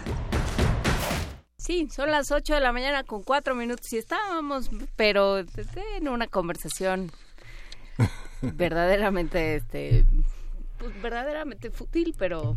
No, de plantas medicinales. Eh, sí, más o menos. Eh, pero bueno, pues ya estamos en esta segunda hora de primer movimiento. Luisa Iglesias se reincorpora mañana. Estamos Miguel Ángel Quemain, Juana Inés de esa. Estábamos justamente hablando de plantas medicinales, hablando del el concurso de ediciones digitales Punto de Partida con César Tejeda, uno de los organizadores. Y bueno, pues hay que decir que se abre la segunda edición la convocatoria para la segunda edición de este premio de ediciones digitales punto de partida. Mayra Elizondo nos dice que, eh, que justamente hay muchas... Eh, muchas visiones, muchas formas de escribir desde distintas disciplinas, así es que pues hay que acercar a los a los ingenieros, a los médicos, a los químicos, a todos aquellos que quieran y que seguramente tienen en el cajón una novela porque porque eso pasa, ¿no? Sí. Uno tiene novelas en el cajón. Y justamente este sitio que es descarga en la Dirección de Literatura de la UNAM tiene sorpresas muy gratas, no solamente los cinco libros que están aquí, sino toda una serie de presencias editoriales desde el ensayo, la investigación, la literatura narrativa, la del cuento, este, la de la poesía, eh, hay de todo. El ensayo ficción, que ya nos escribieron que es como el cariño verdad, Ajá. que suena así de raro como el cariño verdad, pero bueno, hablando de algo que no es cariño ni ya no sabemos si es verdad. Vámonos a nuestra nota nacional. Primer movimiento. Hacemos comunidad. Nota nacional. La Sala Superior del Tribunal Electoral del Poder Judicial de la Federación anuló los comicios de Monterrey y propuso que se convocara elecciones extraordinarias. Lo anterior, luego de que en el marco de las elecciones del pasado primero de julio se presentaron anomalías en el manejo de los paquetes, lo que vulneró el principio de certeza. El panista Felipe de Jesús Cantú resultó electo como presidente municipal de Monterrey, pero no podrá tomar posesión del cargo debido a la resolución del Tribunal Electoral. Mientras tanto, se designará un presidente municipal interino hasta que tengan lugar las elecciones extraordinarias. Por su parte, el PAN se ha mostrado inconforme con la resolución, argumentando que la voluntad de la gente que fue expresada en las urnas está siendo violada con esa decisión para darnos un análisis de la resolución del tribunal que implica cómo se ha vivido en Monterrey y qué se anuncia para la nueva campaña. Nos acompaña Mónica Hernández Roa, ella es periodista, escritora, analista política y columnista del periódico ABC de Monterrey. Buenos días, Mónica, gracias por hablar con nosotros. Muy buenos días, Juana Inés. Buenos días, Miguel Ángel. Un gusto saludarlos a nuestros queridos amigos del Distrito Federal. Bueno, para los que amamos el DF, pues Distrito Federal para siempre, ¿no? Pues eh, sí, sí, eh, aquí estamos. Cuéntanos, ¿qué está pasando? ¿Cómo fue esta resolución y cómo se ha vivido en Monterrey? Pues mira, este, la verdad hay mucho descontento, Juan Inés, porque el tribunal, el TRICE, se la pasa diciendo que en Monterrey no se pusieron de acuerdo, no se organizaron, se anularon las definitivamente las elecciones porque hubo anomalías y realmente lo que se percibe desde Monterrey es que los que nunca se organizaron y cometen anomalías son los magistrados del TRICE, porque acá nos queda clarísimo que la gente acudió a votar, más de 600 mil personas acudieron el primero de julio a votar en elecciones este, locales y federales, bueno, donde se eligieron, se eligió también al presidente. Entonces, en estas elecciones del domingo primero de julio, eh, iba ganando eh, estábamos revisando el PREP, iba ganando Adrián de la Garza, que es actualmente alcalde, bueno, era alcalde hasta hace unos días. Y después ya como a los dos días, ¿verdad? Como que el conteo de Monterrey, precisamente de este municipio, se tardó, era ya ahí nos, ya ahí veíamos los reporteros, ¿verdad? Que era ya una anomalía, porque todos los demás municipios, que son 51 en Nuevo León, este, pues no presentaban esta anomalía. Bueno, total que a los dos días se da por ganadora Felipe eh, con un 51% de los votos y este y bueno así no el triple lo da por ganador. Después dice que siempre no que siempre sí ganó Adrián y otra vez el trice dice que siempre no que siempre sí ganó Felipe y otra vez el trice por cuarta vez dice que bueno mejor que lo vuelvan a hacer. Entonces la verdad acá en Monterrey se percibe que estos señores magistrados nunca se pusieron de acuerdo y que las únicas irregularidades vienen desde México, porque inclusive en las redes sociales, que sabes que es una fuente de información para nosotros también, este, en las redes sociales la gente afirmaba, yo fui este funcionario de casilla y este y nunca y nunca vi ninguna anomalía. Yo entregué mi paquete electoral a tiempo en el INE y este, o sea, realmente la misma gente decía, pues yo voté desde temprano, había filas, pero nosotros nunca vimos irregularidades. Cuando yo me acerco a Felipe, ya en su plantón, ¿verdad? Felipe lo conocemos los reporteros, pues desde hace muchísimo tiempo. Felipe es, es un joven político que empezó precisamente pues muy joven, de hecho eh, históricamente fue el alcalde más joven de la ciudad de Monterrey en toda su historia. Felipe tenía 34 años cuando en el 2000 gana la capital de Nuevo León en el año que ganó Fox. La presidencia, quizá el efecto Fox, ¿verdad?, le ayudó en ese momento. Él comentaba que en ese entonces, precisamente, posiblemente le había ganado eso, le había ayudado eso a ganar. Felipe se desempeña este, desde hace, pues ya casi 40 años como un político, porque él empezó muy chavito aquí en el PAN de Nuevo León. Y esta vez que lo fuimos a saludar ahora en el plantón que duró 60 días su plantón, ¿verdad? Como manifestación de, rechazo a las decisiones tanto de la del Comité Estatal Electoral como del Tribunal Federal. Entonces le platicamos y le dijimos, oye Felipe, pues cómo es posible, ¿verdad? Tú estabas aquí en la, aquí abajo del Palacio Municipal de Monterrey, en 1982 con Pablo Emilio Madero, imagínate, o sea, tú estabas aquí con Pablo Emilio Madero hace casi 40 años este en una manifestación pública que hubo aquí en la Plaza Zaragoza de Monterrey rechazando este pues la elección de Miguel de la Madrid en aquellos años. Entonces, este pues sí, Felipe dice, pues fíjate qué, qué barbaridad, o sea, hace casi 40 años estábamos peleando la legalidad de una elección y cómo es posible que en el 2018 estemos parados en el mismo lugar. Entonces Felipe dice, pues sí, desde luego, esto es un retroceso histórico para la democracia de Nuevo León, para la democracia de México, que le ha costado mucho trabajo y mucha sangre. ¿Por qué? Pues porque precisamente Felipe viene de las filas de aquel panismo de oposición, no del panismo de ahora. No, no, era un panismo que luchaba para que los priistas no echaran las boletas electorales en un excusado, no se robaran las urnas, aquella lucha democrática que tanto nos ha costado a los mexicanos, inclusive millones de pesos, pues Felipe viene de esas bases, ¿sí? Entonces, porque empezó muy chavito, fue regidor a los 24 años. Entonces, y Adrián de la Garza, que estuvo de alcalde todavía hace cinco días, este, pues viene de un priismo desde Natividad González Parás, desde Rodrigo Medina, que son grupos de mucho poder aquí en Nuevo León, que inclusive pues son políticos emparentados con empresarios. Pero aquí lo que percibimos en Monterrey es que toda la irregularidad, toda la, la ilegalidad y todo este desorden electoral y falta de respeto a los regiomontanos viene desde México. Aquí no se percibe. O bueno, todos nosotros. Sí, no se percibe. Inclusive este Felipe me comentaba en esa entrevista que le hice a, hace poquito ahí en el plantón, me comentaba que precisamente y casualmente se anularon las colonias y los sectores más panistas de Monterrey. Estamos hablando de alrededor de 600 mil votos anulados. Entonces, una cosa realmente impresionante. Nosotros estamos muy desconcertados aquí en Monterrey y aquí en Nuevo León por esta decisión del tribunal que nos parece un juego en donde los más perjudicados son los regiomontanos que amanecieron en el mes de noviembre sin un alcalde. Y como dijo Felipe, pues este no hay, Felipe Jesús Cantú, pues no hay ahorita un alcalde, no hay quien le pague a los camiones de la basura, quien ordene cómo se va a administrar el dinero del municipio para su funcionamiento. Entonces, esa es la situación real de lo que estamos viviendo en Monterrey. ¿Pero no hay un encargado de despacho?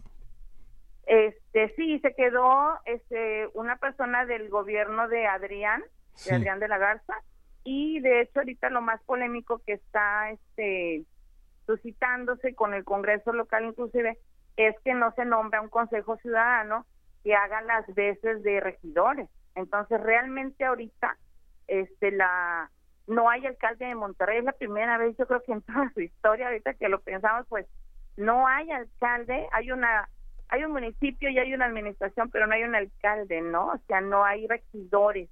Entonces, a lo que hemos visto en estos días que, que declara Felipe Jesús Santú, pues es que a él le preocupa sobremanera pues la administración del municipio, ¿no? Entonces sí se ve muy irregular todo esto y bueno, vamos a esperar las nuevas elecciones, como lo, lo anunció el TRICE, ¿verdad? Que se hagan nuevas elecciones el próximo 16 de diciembre y este pues la verdad nunca yo hasta donde recuerdo no habíamos visto eso esperábamos un tipo concertación eh algo que se dio en 1994 cuando el priista Jorge Manjarres gana la alcaldía de Monterrey en los votos la gana pero Carlos Salinas de Gortari entonces presidente le da la alcaldía a don Chuy Hinojosa. Aquí lo conocemos como don Chuy Hinojosa que es un panista bueno era un panista muy echado para adelante, esos panistas, de esos hombres de provincia norteño, ¿verdad? Fajado, le decía yo a don Chuy. Bueno, Jesús Hinojosa Tijerina fue alcalde de Monterrey, pero se dice que fue gracias a una concertación de los panistas desde entonces con Carlos Salinas de Gortari. Así que en ese momento hubo dos alcaldes de Monterrey, Jorge Mazarres y Chuy Hinojosa. Esperábamos ¿verdad? Los que nos gusta seguir estos temas, esperábamos que hubiera una concertación y creímos en algún momento, cuando el tribunal hace un mes nombra a Felipe, que siempre si ganaste, siempre si eres alcalde, y de repente le quitan eso y dicen, no, ahora vuelvan a votar. Aquí lo que está en riesgo, ¿sí? Aquí lo que está en riesgo, Juan Inés, Miguel Ángel, es que los candidatos vayan a cambiar, porque la elección se anuló por completo. Los Sí. partidos pueden poner un candidato nuevo. Entonces, la verdad, eso ya sería todavía más caótico de lo que ya es la elección. Pero si nadie cambia ca- ca- candidatos, pues tendremos a los mismos, Felipe de Jesús Cantú por el PAN, Adrián de la Garza por el PRI, eh, tendremos al Pato Zambrano por el PT y este Enrique Barrios por Alianza, entonces y Aldo Fácil, ¿verdad? Y bueno, por ejemplo, Adrián de la Garza que iría por el PRI, como yo le decía, pues es una persona a lo que nosotros llamamos del sistema, ¿no? Del sistema este pues de este prismo de grupos de poder él trabajó con dos gobernadores y este y es más conocido como un hombre de procuración de justicia. La verdad que sí nos extrañó mucho que se metiera a la política y este porque era un hombre pues lo consideramos más capaz en la procuración de justicia que en la administración municipal. Al- a diferencia de Felipe que tiene mucha experiencia en esto. Inclusive Felipe eh, trabajó en en organismos municipales eh, de- a nivel federal. Pero bueno, esta es decisión de la de los regios, los regiomontanos, es el respeto a la democracia. Aquí hubo un total irrespeto a la democracia. Yo nunca había visto una situación así. Tengo este casi 40 años de vivir en Monterrey y nunca había visto este pues la verdad un fraude de, este tamaño, ¿eh? Porque el fraude lo sentimos que viene desde el tripe y no desde aquí de Monterrey. Se habla mucho de la, de la, de la sintonía entre el Bronco y Andrés Manuel López Obrador y, la, y el posicionamiento de Morena con toda esta visita de Poleski a, a- a la entidad justamente para tratar de repensar las posibilidades de un candidato de Morena en, frente a esta elección. ¿Esto, esto cómo lo ven? ¿Qué posibilidades Esto, tiene? la verdad aquí en Monterrey, Miguel, todavía estamos así como que un poquito lejos, ¿eh? De, de lo que es el movimiento morena a nivel Ciudad de México, Estado de México, centro y sur del país. Nuevo León es reacio, ¿eh? A los cambios y en todos los aspectos, ¿eh? A, a- a- a- vaya, contrario a que es el estado más industrial del país, es la capital industrial del país, Nuevo León es un estado muy costumbrista, muy costumbrista inclusive en las cuestiones políticas, religiosas y sociales, sobre todo también. Aquí la migración no se da fácil, la, el, el, el acomodarnos los migrantes con los no migrantes o los locales no es fácil, ¿sí? Por ejemplo, las culturas, eh, que, que llegue hasta Monterrey, la cultura, por ejemplo, de la Catrina, son cosas que no son fáciles de penetrar en la entidad. Entonces, el movimiento de regeneración sí, este nacional no ha penetrado en el estado como lo hemos percibido, como nosotros en Monterrey percibimos hasta allá, hasta México.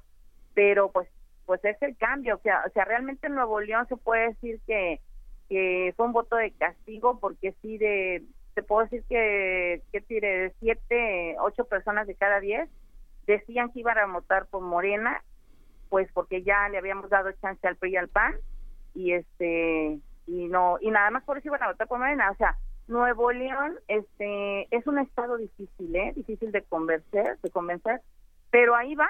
O sea ya hay dos diputados locales de Morena tenemos dos federales pero este es más despacio acá. Los cambios sociales y esos son mucho más despacio. Eh, ¿Tú estuviste cubriendo la elección, Mónica Hernández? Eh, físicamente no, pero pues sí la estuvimos, este, es muy pendiente de la elección desde casa, sí, porque soy también, este, editorialista y pues desde ahí percibo más todas las fuentes, ¿no?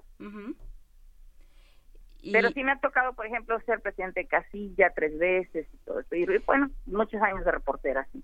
Y justamente en ese trabajo de, repor- de reporteo, ¿qué, ¿qué pasó? ¿Qué dicen las personas? ¿Qué se dice a nivel de calle? Más allá de esto que comentabas de redes sociales, a nivel de Ajá. calle, ¿cómo se vivió ese día?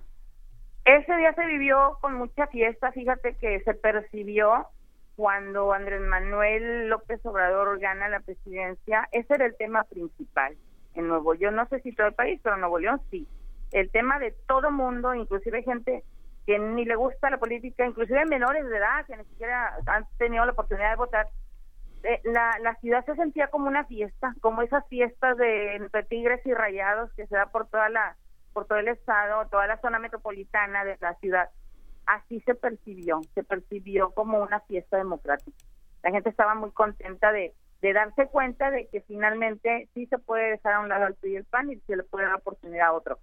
Así, así lo percibíamos, pero bueno, no era todo, no era del el total, ¿verdad? De la gente te puedo decir que de siete, de diez, siete personas estaban muy contentas con el cambio. Entonces, este, así lo percibimos, este, en la calle, a tierra, y este, pero este, no nos imaginábamos esto de los municipios. Como dimos por hecho que todo iba a ser bien, todo iba a ser legal y regular, pues nunca imaginamos. Sí nos llamó la atención a los reporteros que en Monterrey, el ENPREP no había un resultado. Sí nos llamó la atención, era el único municipio. Y bueno, y Guadalupe, ¿no? Que, que quedó también en la misma situación Pedro Garza, Cristina Díaz del PRI, pues ya, ya tomó protesta hace cinco días como alcaldesa otra vez, va a ser otra vez alcaldesa, pero este, ahí sí el PRI se le dijo de plano, este, no, no este validó sus argumentos, dijo que no había pruebas, y bueno, la resolución fue como había quedado, que Cristina regresa como candidata electa. Entonces, vimos algo súper irregular esta elección hace dos meses. Prácticamente Guadalupe tenía dos alcaldes, Monterrey tenía dos alcaldes, porque a Felipe le dieron acta de, de, este, de que fue electo y a Adrián también. Entonces, la verdad, eso fue lo que pasó. Ahorita en este momento no hay un alcalde, no hay este la gente está molesta, es lo que se percibe. La gente en este momento está molesta por esta resolución del TRICE. Y bueno, pues vamos a ver, es la primera vez que yo voy a cubrir una elección nueva, o sea, en el mismo periodo, ¿no? Entonces, pues vamos a ver, ojalá que no cambien los candidatos, porque la gente, pues, a lo mejor estaba contenta con el con el fallo, el primer fallo de que Felipe ganó, o a lo mejor están contentos con Adrián, o sea, y si se los cambian, pues va a ser, yo creo, más caótico todavía, ¿no? Y en este momento se percibe que pudiera venirse un caos, un caos si cambiaran los candidatos. Pues lo, lo seguiremos. Muchísimas gracias, eh, Mónica Hernández Roa, periodista, escritora, analista política y columnista del periódico ABC de Monterrey. Gracias por estar con nosotros esta mañana. Muchas gracias y saludos a todo tu público. Claro Buenos que sí, muchas gracias. Nos vamos a música, Miguel. Y Serge Gainsbourg, Les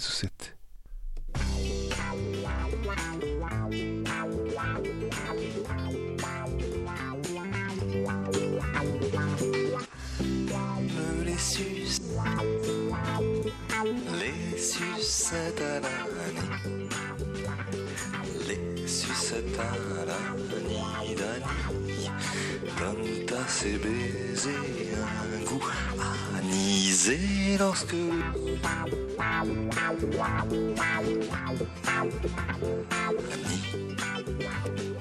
coule dans la gorge d'Annie,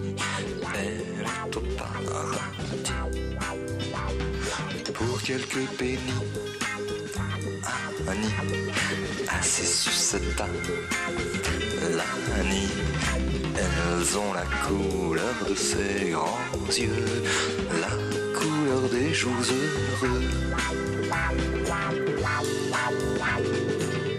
Annie aime les sucettes, les sucettes à l'Annie, les sucettes à l'Annie d'Annie, donnent à ses baisers un goût anisé quand elle n'a sur sa langue que le petit bâton.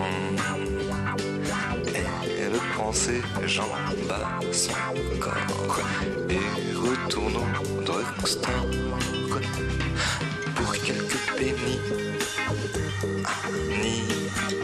Assez succetin, l'Annie, elles ont la couleur de ses grands yeux, la couleur des jours heureux.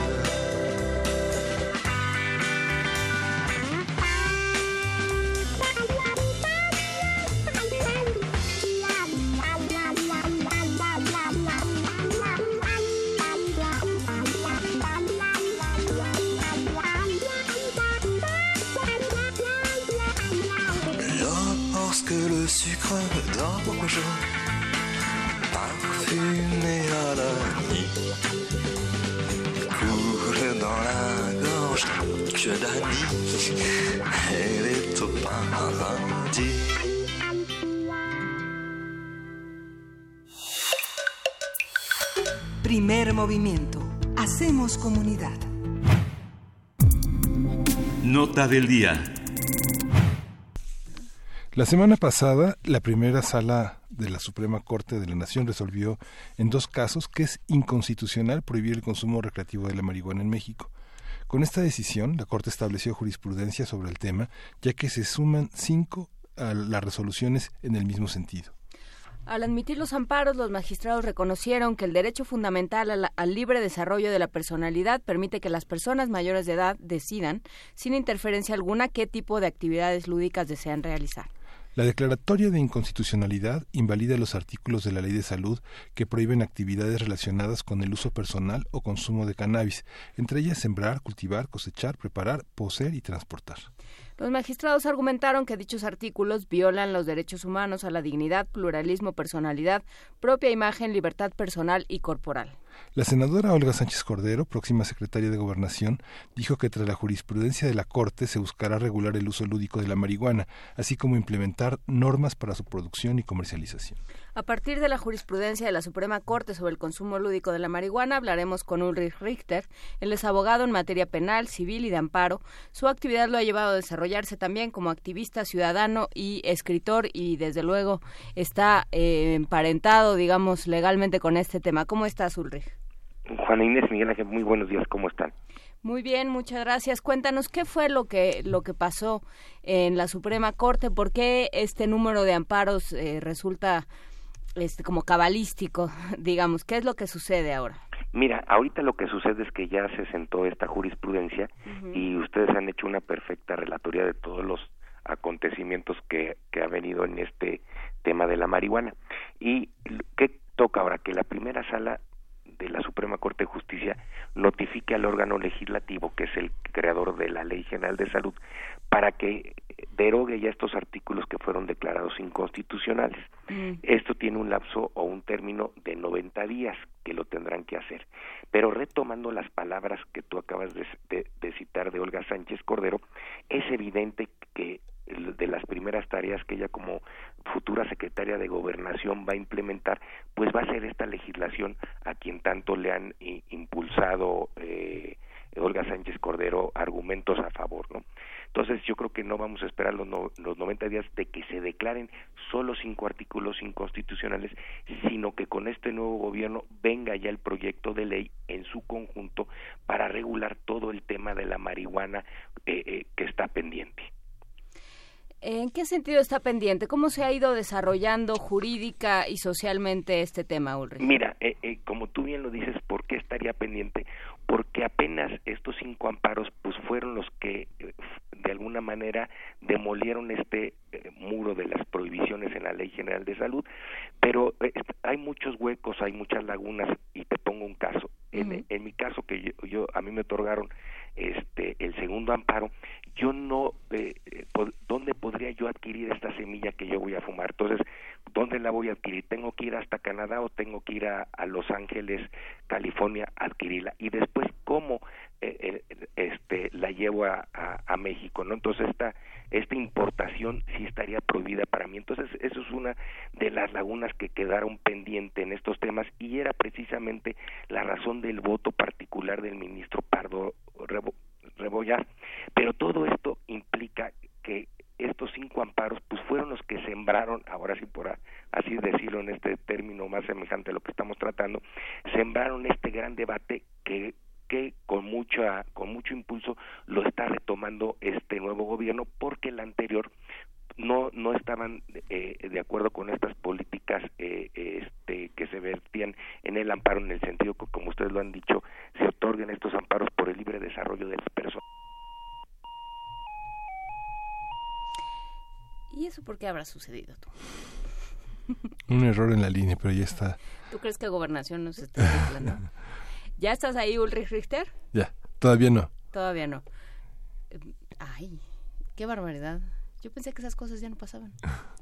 Ulrich Richter ha trabajado este, mucha, muy activamente sobre estos huecos, porque el que esté eh, en la Ley General de Salud implica que es un derecho de los ciudadanos el poder adquirirlo, pero no está a su alcance, tiene que importarlo. Si lo importa es un delito. Sí. Y se inscriben este, reglamentaciones internacionales, una reglamentación nacional que se contrapone a ellas. Sí, lo puedes consumir, pero no lo puedes cultivar. Sí, O sea, puedes comer lechuga, pero cuidadito y siembras una lechuga. sí. ¿Y entonces? Sí, son Pero no se vende huecos. lechuga en ningún lado. Ajá. ¿Y entonces? Entonces, en realidad, de facto, no puedes comer lechuga. Sí, ya, ya está en la línea, Ulrich. Sí, pero tuvimos aquí un, un problemita, ¿no? Entonces, como te decía, yo creo que todo este debate que fue impulsado por los activistas ciudadanos y que vale la pena también puntualizar que fue recogido por esta eh, eh, Corte de Justicia, este Poder Judicial de la Federación, muy vanguardista y que sí tomó, ahora sí como se dice este en, en términos populares, el toro por los cuernos y le entró al debate. Entonces ya tenemos que el poder ejecu- el poder judicial entró y ahora le toca a este nuevo poder ejecutivo federal y al legislativo, pues a uno promover la nueva legislación y el otro cumplir con esta declaratoria de inconstitucional que a lo mejor como tú lo sabes la cámara también pertenece al la mayoría de la cámara pertenece al mismo partido político de Sánchez Cordero pues a lo mejor en los próximos días hacen ya esta declaratoria de inconstitucionalidad donde entonces ya mañana cualquier ciudadano podría ir a pedir la autorización a COFEPRIS y COFEPRIS darla en razón de que estos artículos que estaban prohibidos pues ya han quedado derogados, es decir, ya no existen y en consecuencia te tienen que dar esa autorización. ¿En qué consiste esa, eh, ese permiso que se tiene que pedir a COFEPRIS? Pues mira, era el permiso para eh, para usar eh, para usar recreativamente la marihuana, estas eh, eh, para poderlo usar. Entonces la COFEPRIS te lo negaba porque en base a estos artículos que re- que han sido declarados inconstitucionales, como ustedes lo han han apuntado, por violar el derecho fundamental del libre desarrollo de la personalidad. Entonces creo que estamos entrando en muy buen momento con el nuevo gobierno, donde yo creo que va a ser una de las primeras tareas de la próxima ministra la secretaria de Gobernación, que ha tomado con mucho, con mucha fuerza este gran debate y la vinculación de este último precedente a días de que entre el nuevo gobierno, pues eso ayuda en, que se perfile este gran debate en los próximos días. ¿Y eh, eh, cuál sería la vía legal, digamos, para que, por un lado, la vía legislativa para que, por un lado, ya no tengas que pedir permiso a COFEPRIS, sino que sea algo que Así es. sucede, y por el otro, o sea, que sea algo que ya se regule y no nada más sea un Así es. mercado negro, como sucede ahora? como sucede ahora. Entonces, lo que se haría eh, eh, es, es las dos vertientes, cumplir con la ejecutoria de declararlos inconstitucionales, pero paralelamente, como han esbozado ustedes, eh, yo creo que se va a apurar este el gobierno entrante y va a tener ya ahora sí este nueva la nueva legislación del uso recreativo de dónde la podemos ir a comprar todos esos detalles que que, ha- que han desarrollado países como Canadá y países como como como eh, parte de estados de la Unión Americana y Uruguay. Ahí vamos a ver cuál es eh, la postura que toma el nuevo gobierno, si, si, por ejemplo, en Uruguay que hay un solo instituto o más abierto como está y lo hemos visto en Canadá ahora que vimos eh, recién apertura todo esto, las grandes filas de las gentes que querían ahora sí de manera lícita adquirir eh, eh, este la cannabis para el uso recreativo. Entonces sí, también esto va a generar un, un gran debate. ¿Quién se va a hacer cargo de todo esto? ¿Cuáles van a ser también las normas? Porque no es una, una- un cheque en blanco. Las normas que limiten en los amparos que se han resuelto, sí te limitan que no puedes tener un cheque en blanco. Por ejemplo, no se puede fumar delante de menores ni delante de público. Esto pasa también a menudo, pues como lo hemos visto con los cigarros, ¿no? Con, con los cigarros, con el tabaco, ¿no? De que hay incluso ya eh, lugares para fumadores y lugares para no fumadores y los domingos que van los niños está prohibido en toda área de cualquier restaurante como lo hemos señalado. Entonces también hay que decir que no es un cheque en blanco, pero que sí a- ayuda todo esto a este gran debate que van a impulsar el, el nuevo gobierno encabezado por Andrés Manuel López Obrador.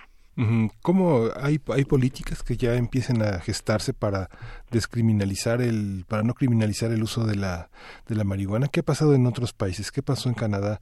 ¿Qué pasó en Holanda, en los Países Bajos? Con- Sí, ahí bueno, eh, eh, con esta nueva reglamentación, y yo te diría más Canadá, pues ya se puede ir a comprar eh, abiertamente. Ahora, ahí vienen los temas, como tú lo acabas de decir, quiénes son las, si van a ser farmacias o van a ser tiendas, como en Países Bajos, eh, este, quiénes son, si se te va a dar un permiso pa- o, o un permiso para que tú instales tu, tu tiendita, por así decirlo, como en los Países Bajos, o van a ser farmacias o como lo vimos en, en, San Diego, ¿no? Eh, entonces, todo este tema es el que tienen que resolver el nuevo gobierno, por dónde le va a entrar, ¿no? Esperemos ya, se planteaban hace unos días ya de que está en puerta incluso ya un proyecto de iniciativa que esperemos sea compartida por todos para poder abundar en este gran debate y yo creo que también se van a plantear foros muy importantes en torno a esta materia, ¿no?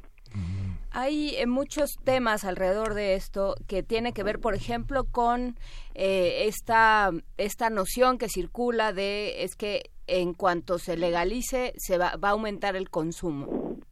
Pues mira, yo creo que te podría decir que, que el consumo no creo que aumente porque como tú lo acabas de decir, pues hay mucho comercio ilegal, lo vemos en Canadá, las personas que acudieron a comprarlo, ahora sí de manera libre, eh, eh, eh, permitida y que fueron filmadas, pues antes de alguna manera lo habrían hecho en la clandestinidad, ¿no?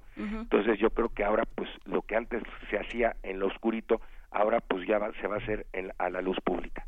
Entonces no creo mucho que aumente, sino al contrario, eh, se- ahí viene esa vertiente de que puede paliar o puede disminuir en cualquier porcentaje todo este tema de la clandestinidad y del, y del comercio ilícito que genera mucha mucho tema de delincuencia. Y eh, hay otro tema que siempre es el que el que da un poco de susto en términos de seguridad pública, quienes se dedican al comercio clandestino, ahora que se van a dedicar. Así es, bueno, mira, ahí ha habido ya eh, este comercio clandestino siempre viene aparejada con otros, desgraciadamente con otros ilícitos, y bueno, por lo menos ya desarmaste uno de los brazos de, de, de este gran monstruo que es la, la criminalidad, ¿no? Sí, el problema es este la Sí. diversificación. Los empresarios, hay empresarios que se, este, que ya estén presentes en un mercado que tiene Pues un enorme potencial, digamos, en, la- en ah, los Países Bajos es, es, es enorme. Así es, y como tú lo dices, Estados Unidos es enorme, incluso en Estados Unidos una de las grandes cerveceras ha invertido ya un gran capital en estos temas y todas estas empresas israelíes, americanas, pues ya tienen los ojos puestos de cómo pueden ellos participar, qué es lo que va a tener que mirar esta nueva reglamentación, si va a haber este participación extranjera o no va a haber, o si por el expertise o por, o- o por todo este tema que ya tuvieran ahí una experiencia puede ser tomado en consideración. Entonces creo que viene este gran debate con todos estos detallitos que, que son propios de esta legislación. Por supuesto, que no se pueden dejar de lado, digamos, no es, no es sencillo, no es un proceso No, así es. sencillo. No es sencillo decir mañana saco el- la legislación, ¿no? Pero sí veo veo con, con una buena velocidad a este nuevo gobierno de, de, yo creo, incluso me atrevería a decirte que va a ser uno de los primeros grandes logros de la secretaria, de la próxima secretaria de gobernación. Eh, eh, Canadá sacó todo un, un trabajo de educación, digamos, a la par de esta legalización y de eh, la institución de, de diversos comercios, etcétera, hizo un programa de educación sobre adicciones, sobre uso o la posibilidad que implica tener al alcance ciertas sustancias. Eh, que lo mismo podría suceder con el alcohol, que nos genera muchísimos Y con el problemas, tabaco, con el tabaco. Digamos, eh, ¿cuál es la parte de educación que le correspondería al Estado? Pues yo creo que como todo gobierno la, la, la parte informativa, ¿no? También un poquito de enriquecer. Evidentemente tú eh, eh, tienes la capacidad de elegir, te decimos los pros y los contras de esto, pero creo que también ah, sería bueno una campaña informativa para que toda la sociedad tenga ahora sí los elementos para decidir, ¿no? Pues eh, sí, ah, valdría la pena Así es, yo creo que debe de ac- acompañarse con una buena campaña informativa. De, de- incluso te puedo decir que en los precedentes o en las sentencias que ha dictado la Corte son estudios muy muy interesantes que podría recomendarlo cualquiera de tus radioescuchas, de que también enarbolan estudios médicos, opiniones médicas, y es un buen documento eh, eh, cada una de las sentencias de la Suprema Corte sobre este tópico y que tiene eh, el análisis de varios aspectos como de salud, como de criminalidad y como de derecho.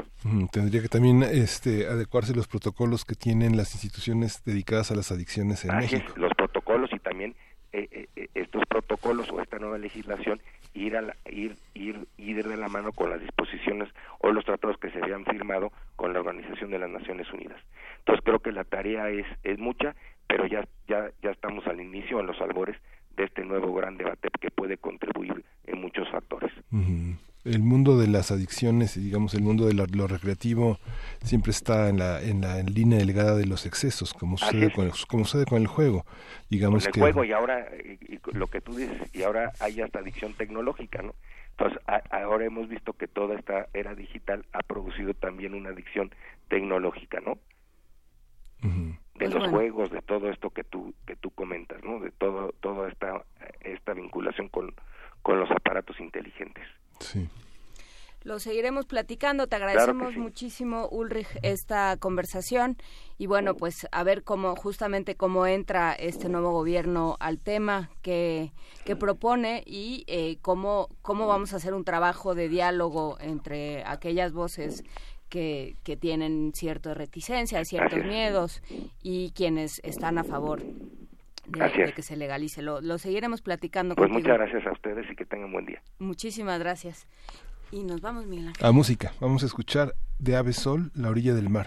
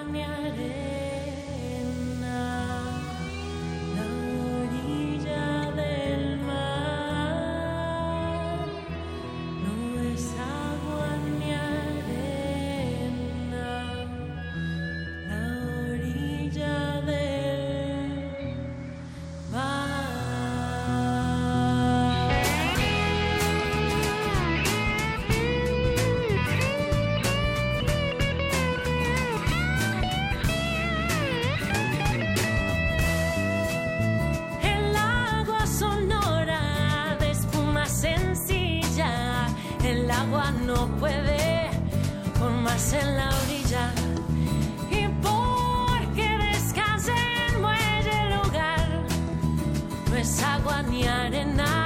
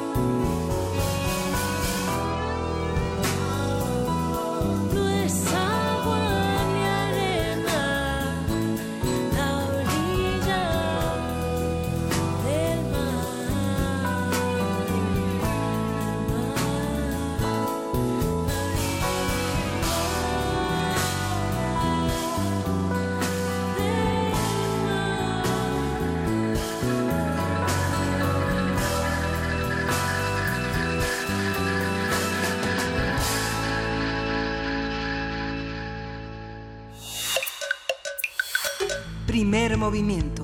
Hacemos comunidad. 8 de la mañana con 47 minutos casi. Ahora sí estábamos pendientes. ¿Viste, Frida? No, ya Frida ya no nos pone atención. Pero estábamos muy pendientes, Frida. Entramos a, a todo, ¿no? Estábamos este, terminamos nuestra conversación justo cuando dijiste prevenidos, ¿no? No entramos diciendo cosas espeluznantes, nada de eso sucedió. Y bueno, pues aquí seguimos aquí en primer movimiento y tenemos regalos, Miguel Ángel. Tenemos regalos, vamos a, vamos a obsequiar eh, este libro de Hugo José Suárez que coordinó Hugo José Suárez, que es investigador de sociólogo por la Universidad Católica de Lovaina e investigador titular del Instituto de Investigaciones Sociales de la UNAM. Todo cambia, es un libro sobre reflexiones sobre el proceso de cambio en Bolivia que editó la UNAM junto con el Instituto de Investigaciones Sociales y que justamente Hugo acaba de publicar un libro que está disponible en PDF en el instituto, que es La paz en el torbellino del progreso, transformaciones urbanas en la era del cambio en Bolivia. Vale mucho la pena leerlo a la luz de todos estos cambios de la cuarta transformación, porque es un proceso muy semejante en algunos aspectos al que vamos a vivir próximamente. Justamente tenemos eh, dos paquetes, uno que tiene todo cambia y la paz en el torbellino del progreso y el otro que tiene todo cambia y la paz en el torbellino del progreso. Es una cosa muy sorprendente y muy variada.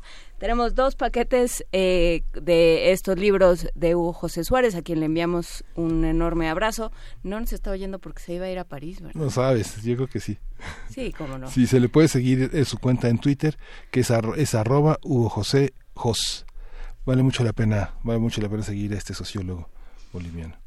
Por supuesto, le enviamos un gran abrazo hasta donde esté y los vamos a regalar por teléfono 55 36 43 39, 55 36 43 39. Aprovechamos para recordarles que todos aquellos que ganaron eh, revistas de la universidad y premios diversos que, vi- que dimos durante la semana pasada, que estuvo eh, la mitad de la semana, estuvo Radio UNAM funcionando únicamente con el equipo con el equipo emergente, bueno, pues ya ahora sí ya está restablecido todos los servicios de, de Radio UNAM, ya pueden pasar por todos sus premios a, a servicios culturales, a la coordinación de servicios de difusión cultural aquí en Radio UNAM en el segundo piso o lo que sea, que es, porque como esto es como la casa de Usher, Sí. Entre la casa de Usher y la casa de Escher, ya quién sabe dónde está el segundo piso. Cuando te das cuenta vas al segundo piso, apareces en el sótano Sí. y no entiendes cómo lo hiciste. Entre más subes, más bajas y pasan cosas muy raras en este edificio. Pero bueno, vengan por sus premios, vengan a recogerlos a difusión cultural y con muchísimo gusto aquí se los vamos a entregar. Y eh, hay que darles las gracias a todos aquellos que se han comunicado con nosotros, a Pablo Extinto, a R. Guillermo, a el poeta Q, que pregunta cuánto a cuánto va a estar el cigarrito de marihuana. No, bueno, pues eso sí ya es un poco más adelante de la legislación. Huehuetlacatl pregunta si puede tener una plantita de marihuana en su casa. Todavía no. Todavía no. No se puede cultivar todavía. Javier Ramírez Amaro pregunta qué va a pasar con eh, que si se va a regular de alguna manera el consumo eh, en términos de si se va a poder manejar o no, si va a haber alguna manera de medirlo, si va a haber un marihuanímetro. Todo eso habrá que preguntárselo. Eh, un abrazo a Dejide Trujillo, a todos aquellos que nos escribieron desde Monterrey, a Abel Arevalo, a Ocupa la Nación, a Roberto Coria, a Selene Velázquez, que justamente nos escribe desde Monterrey. Un gran abrazo, Selene. Y este, no te preocupes, sabemos que hay mucha diversidad en Monterrey. Luis Antonio Reynoso, eh, a R. Guillermo, por supuesto, a Mayra Elizondo, a Ida B., a Rosy Laura C., a todos aquellos que se comunican el día de hoy con nosotros y todos los días. Recuerden que estamos disponibles y estamos a su disposición en Twitter, eh, arroba PMovimiento, en el correo electrónico primer unam arroba gmail.com. Si quieren enviar postales sonoras, si quieren participar en la poesía necesaria con, eh, con sus voces, prestándoles su voz a algún poema que les guste, que les interese, que les atraiga, pues ahí está el correo electrónico. Pueden enviarnos grabaciones de su poesía necesaria. Y por lo, por lo pronto, en la Biblioteca Digital de Medicina Tradicional Mexicana, de la que hablábamos Sí. al principio del programa. Sí, vamos a escuchar eh, Limpia, que es una de las fichas interesantísimas de este, de este gran diccionario.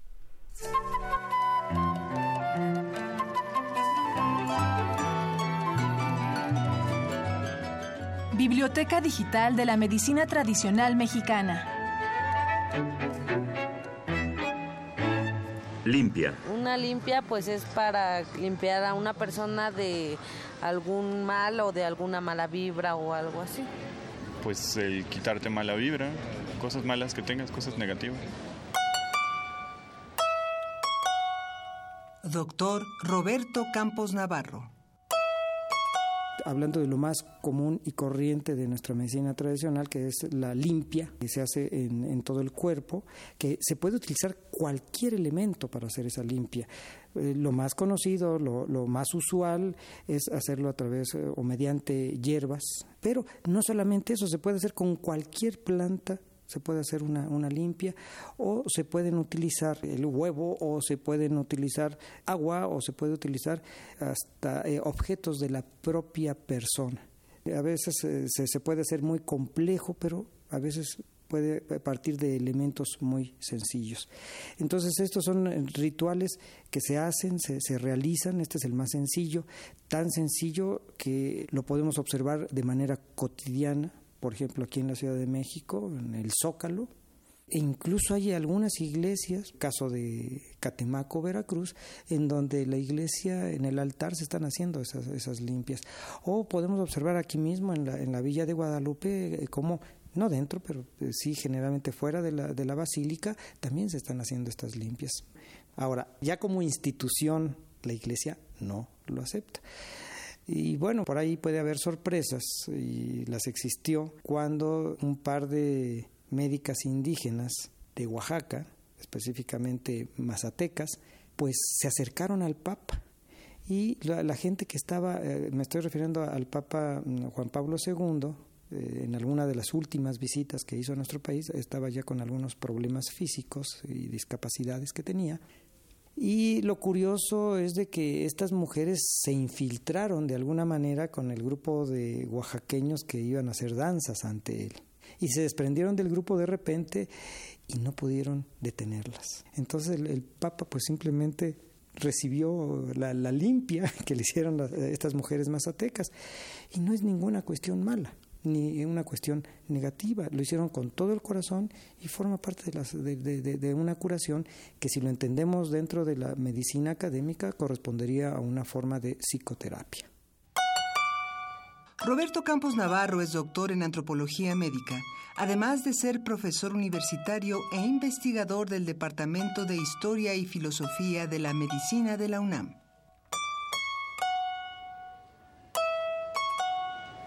Limpia. Ah, una limpia pues eh, es para mí es este que una sanación del espíritu, que en la cual alejamos las malas este, vibras y acarreamos las buenas vibras para que nos vaya bien en un futuro. Para mí una limpia es que te vas a desalojar de algo que recoges, que te sientas con dolor de cabeza o algo. Biblioteca Digital de la Medicina Tradicional Mexicana. Limpia. En el discurso médico popular, así como entre zapotecos, mazatecos, pames, nahuas, otomíes y tzeltales, entre muchas otras comunidades, la limpia es un procedimiento ritual cuya finalidad es la prevención, el diagnóstico o el alivio de un grupo numeroso de enfermedades. Suele emplearse también para purificar una casa, un huerto e incluso una comunidad entera. El ritual consiste a grandes rasgos en frotar al enfermo con hierbas, huevos y otros objetos considerados purificantes y sagrados. Sin embargo, aun cuando esta sea la operación fundamental del tratamiento, existen tantas variantes como curanderos que la practican. Los elementos usados y la secuencia del procedimiento difieren entre las diversas regiones y grupos culturales del país. Pese a lo cual, la limpia posee rasgos propios que la separan de otro tipo de curaciones hieráticas. Los materiales utilizados en esta, por ejemplo, pueden clasificarse dentro de tres categorías. Primera, los expurgadores o purificadores. Objetos que conforme a esta creencia poseen la virtud de atraer sustancias nocivas e impuras y con las cuales se talla al paciente. En segundo lugar, la comida ritual u ofrenda que se hace para los espectros que ocasionaron el malestar. Y por último, los elementos decorativos que expresan el orden cósmico de acuerdo con las creencias locales. La limpia, procedimiento ritual que data de la época prehispánica, tiene por patrona a Tlazolteotl, diosa de la inmundicia y el amor carnal. La duración, complejidad y precio de la ceremonia dependen en cada caso de la gravedad del malestar.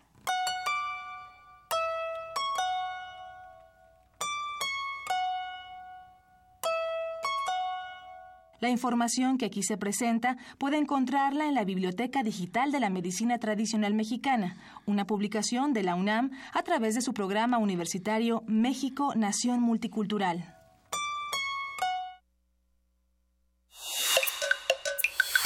Primer movimiento. Hacemos comunidad. Las limpias. Usted ya se hizo una limpia. En el diccionario aparecen espantos, empachos, nahuales, este, desconciertos, espantos por la culebra, toda una serie de visiones populares que ¿Que se pueden curar parte- con una limpia? que se pueden curar con una limpia. El desconcierto se puede curar El con una limpia. desconcierto, la incertidumbre, este, Que el desconcierto tiene esa otra parte donde uno no se concierta. sí, sí, o sí. sea, puede estar muy sorprendido, muy azorado ante algo que sucede, pero además puede tener esa incapacidad para concertarse Ajá. entre su su mente, su corazón, sus hígados, como decía Sí. el otro día Fátima Fernández. Entonces, bueno, pues cada quien que, que, que haga su, su examen, su autoexamen y se pregunte qué es lo que qué es lo que necesita limpiarse y cada quien que recurra a sus saberes y a sus tradiciones. Le enviamos un gran abrazo a Istlizochitl, que dice que ella también quiere un saludo. Istlizochitl ya se fue, era prestadora de servicio social con nosotros. Sí, y la extrañamos muchísimo, esperamos que le esté yendo muy bien. No sé, creo que la mandamos más desconcertada de lo que ya Sí. venía. Sí, sí. Este, después de prestar servicio social con nosotros seis meses y unos seis meses bastante trepidantes. Un gran abrazo, Istlizochitl. Esperemos que estés muy bien donde quiera que estés. Pregunta Pablo Extinto que si sus males también se curan con una limpia. Es Este, sí. Sí, seguramente sí. Yo creo que sí. ¿Conoces el hechicero y su magia de Claude Lévi-Strauss? Así Con- es. ¿Y qué dice? Pues que el, el paciente, el terapeuta depende del paciente. O sea, si el paciente no cree, no hay terapeuta. No hay cura sin fe. Mm, No hay cura sin fe. ¿Ni con aspirinas? No, sin empatía no hay cura tampoco, decía este Kohut, ¿no? ¿No? Pues sí, sí, si no le crees a un doctor probablemente no te vas a curar nunca. Pero bueno, ese es otro tema que no corresponde ni a este espacio ni a nuestros saberes. Y vamos, ya vamos a entrar a la tercera hora del primer movimiento. Ya nos estaban preguntando desde el principio del programa qué era lo que iba a haber en en la FILIG, qué iba a haber para los más pequeños, cómo se iba a trabajar el tema de primera infancia. Todo eso lo vamos a averiguar en unos momentos más que entremos a la tercera hora de primer movimiento y platiquemos en nuestra mesa del día sobre la Feria Internacional del Libro Infantil y Juvenil que ya viene este año, ya se inaugura esta semana. Así es que prepárense y nos vemos en la próxima hora. Síguenos en redes sociales. Encuéntranos en Facebook como Primer Movimiento y en Twitter como arroba PMovimiento. Hagamos comunidad.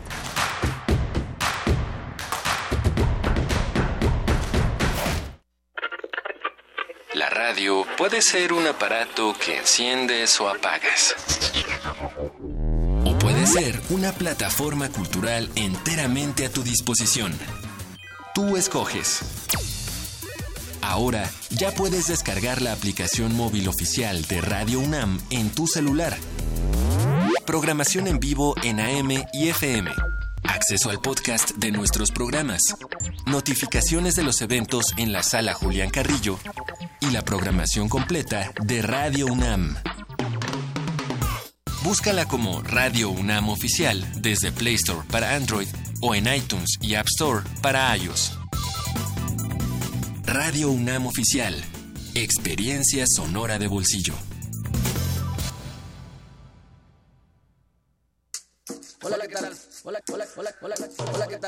Hola, ¿qué tal? Soy Mardonio Caraballo, conductor de Xochicoscat. Collar de Flores, nuevo horario en octubre, 10 de la mañana. Sintonícenos, no se lo pierda. 96.1 de FM, Radio UNAM.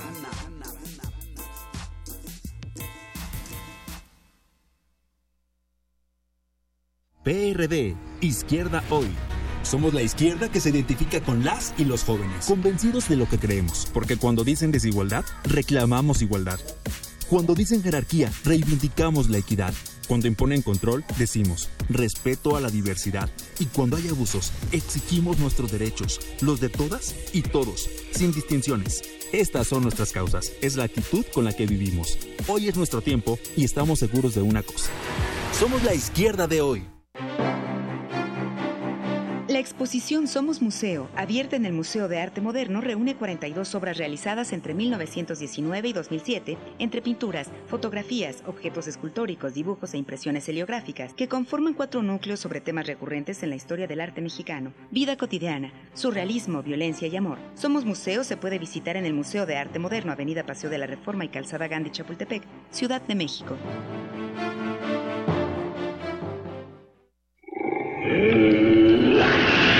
En la UNAM se escriben historias de éxito. En Fundación UNAM hacemos que estas historias sean posibles, ya que becamos anualmente a más de 68 mil universitarios. Súmate 5340-0904 o en www.funam.mx. Contigo hacemos posible lo imposible. Escucha. Hay diferentes tipos de silencio. Algunos alimentan la impunidad. En otros se conserva el clamor de los desaparecidos. Nada desaparece. A menos que se entierre o que se, o que se tire al río. El Cineclub Radio Cinema presenta Mujeres delante y detrás de la cámara documental. Un ciclo dedicado a la violencia y la pérdida de un ser querido, desde la óptica de las directoras Shula Ehrenberg, Natalia Brustein y Tatiana Hueso.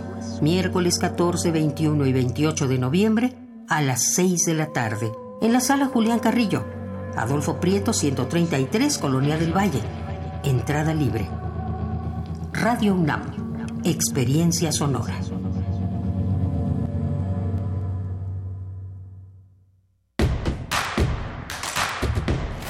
Encuentra la música de primer movimiento día a día en el Spotify de Radio UNAM y agréganos a tus favoritos.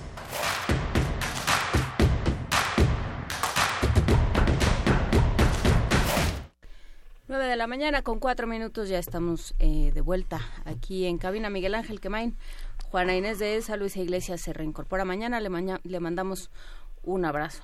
Sí, hay que leer la Gaceta de este lunes porque es un número muy interesante sobre eh, en diciembre 6 del 68 el movimiento se disuelve, perdura la memoria y es un balance documental interesante de cómo regresan a clases 35 mil, cómo termina la huelga, cómo se cancela la marcha de la gran protesta, los testimonios de revueltas, las películas que se generaron a partir del 68. Es un número bastante interesante. Uno ya de los últimos para conmemorar este M68. Vale la pena conservarlo, de- descargarlo, quien tenga la posibilidad de acceder a Internet. Es muy interesante. Y lo que hablábamos eh, justamente al inicio del programa, la resistencia microbiana, un problema grave de salud, el exceso de antibióticos, eh, es un problema, crean un laboratorio de vigilancia para controlar antibióticos. Eso es el tema central de la Gaceta. Tenga cuidado con los antibióticos, son muy buenos, pero para ciertos casos, no necesariamente para todo. Sí. Porque uno genera resistencia y al rato ya no se puede curar nunca. Sí. Pero bueno, ese es otro tema. También, por supuesto, hemos hablado del tema de la resistencia a los antibióticos con Mauricio Rodríguez y con varias, eh, con otros médicos también, que justamente lo que dicen es, es muy preocupante porque de por sí hay eh, eh, antibióticos en el ambiente, aquel- aquellos que se utilizan para cultivar, aquellos que se utilizan para eh, la cría de, de ganado eh, o de, em, de animales con destino cuyo destino final es el consumo humano, todo eso son antibióticos que se van introduciendo al sistema y que van generando eh, que pues ya desarrollemos un, una resistencia a esos antibióticos, que ya nuestro sistema inmune no responda de la misma manera y bueno, pues ahora se están viendo infecciones y problemas, resistencias a bacterias que antes no se tenían o a microorganismos Sí. que, a- que ya se habían combatido. Pero bueno, ese es otro tema para otros especialistas y lo, lo seguiremos platicando. Miguel Ángel, por lo pronto asómense a la Gaceta en su Sí, centro de investigación. Porque además está, hay un suplemento, hay un suplemento especial para quien, para que este hablemos con conocimiento de causa, se reorganiza la estructura administrativa de la UNAM. no puede pasar desapercibido esta, esta cuestión. Es un fin de año, es una transición importante. Pero lo pero y- Fuerte. Es un suplemento y lo que ya especial. habíamos aprendido sobre Ya, hay que, hay que re- reaprenderlo. Se reestructura. cómo. ¿Hay que ir a otra oficina ahora? Sí, es un suplemento especial, este, bastante amplio, dedicado a cómo se, cómo, cómo la estructura cambia. Bueno, Bueno. pues, serenidad y paciencia. Todos, asómense al, justamente a la Gaceta para ver esto de qué se trata y eh, para sobrellevar todas estas noticias vamos a Poesía Necesaria. Primer movimiento. Hacemos comunidad. Es hora de Poesía Necesaria.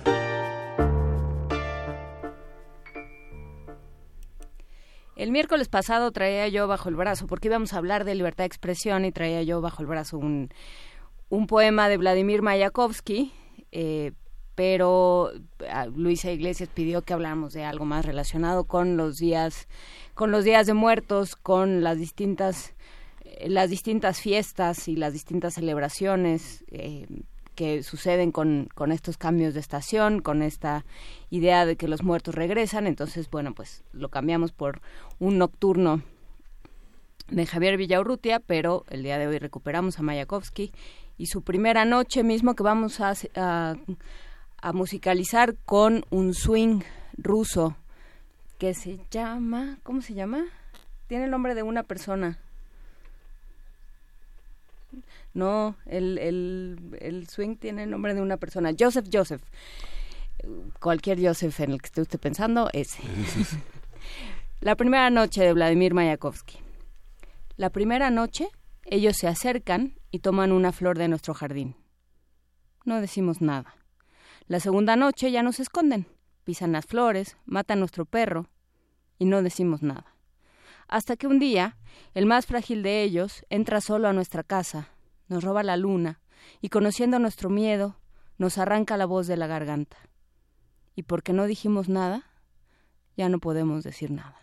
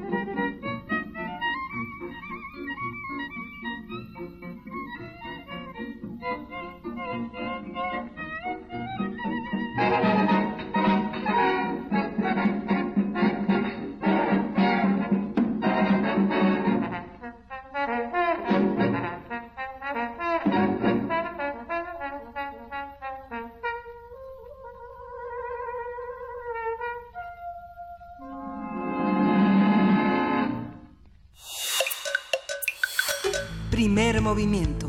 Hacemos comunidad. La mesa del día. Del 9 al 19 de noviembre se realizará la edición 38 de la Feria Internacional del Libro Infantil y Juvenil. En esta ocasión, los invitados de honor son la Alianza del Pacífico, Chile, Colombia y Perú, así como el estado de Sinaloa. Habrá más de 100 expositores con más de 60.000 títulos, presentaciones de libros, conferencias y talleres.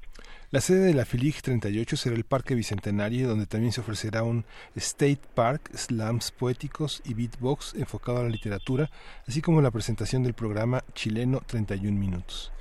Uy, que eso sí se va a llenar. eh, se va a llenar y se va a, y va a ser de lo más popular en la FILIG.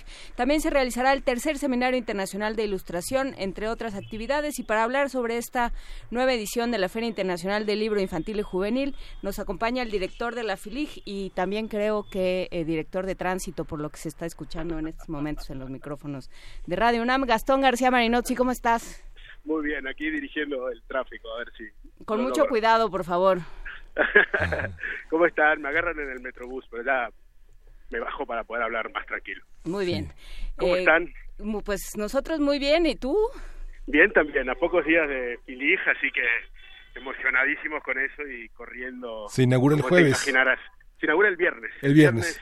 9 a las diez y media de la mañana y a partir de, de entonces son 11 días de, eh, bueno, de, como ya dijeron recién, muchísimos expositores, tenemos 145 expositores, 1.300 sellos editoriales, 3.000 actividades que van desde eh, presentaciones de libros, cuentacuentos, eh, narradores, talleres de ilustración, eh, jams de ilustración, como les gusta decir ahora, eh, conversaciones alrededor de todo tipo de, de los temas que están en la vida de los niños y las niñas y los jóvenes, ¿no? Eh, las cosas buenas, las cosas malas, la ciencia, la ecología, la migración, la inclusión, la diversidad, etcétera, etcétera. Así que, bueno, esos 11 días que espero que nos acompañen empiezan el viernes en el Parque Bicentenario, el tercer año que estamos allí, así que para celebrar la literatura infantil y juvenil. Cuéntanos, Gastón, ¿cómo se, ¿cómo se construyó esta idea de tener a la Alianza del Pacífico como invitado? Porque cada uno de estos países, Chile, Colombia y Perú, sobre todo Chile y Colombia, tienen unas tradiciones importantes, no solo de, eh, de consumo de literatura infantil, sino de, de producción. Tienen editoriales importantes, autores que, que forman parte de nuestro... eh, pues de, de nuestras lecturas o de nuestras bibliotecas, pensando en bibliotecas de aula también. Exactamente, sí, la verdad que fue pues una gran idea que se dio. Eh, siempre, bueno, en los últimos años Filig había invitado a un país y aquí veíamos que era mucho más productivo y, y mucho mejor invitar a, a toda la región, que es la Alianza del Pacífico, que integramos junto a México. Entonces, eh, la verdad que la respuesta de estos países fue espectacular desde, desde un primer momento. Hay una delegación muy importante por cada uno de ellos. Eh, te nombro, qué sé yo, Vicente Reinamonte, Sara Bertrand de Chile, Mario Mendoza, que va a abrir junto a Benito Taibo el seminario de fomento a la lectura. De Colombia también viene Pilar Lozano, Lo- Yolanda Reyes, Isa Watanabe de Perú, Jairo Buitrago de Colombia, eh, Santiago Roncagliolo de Perú también.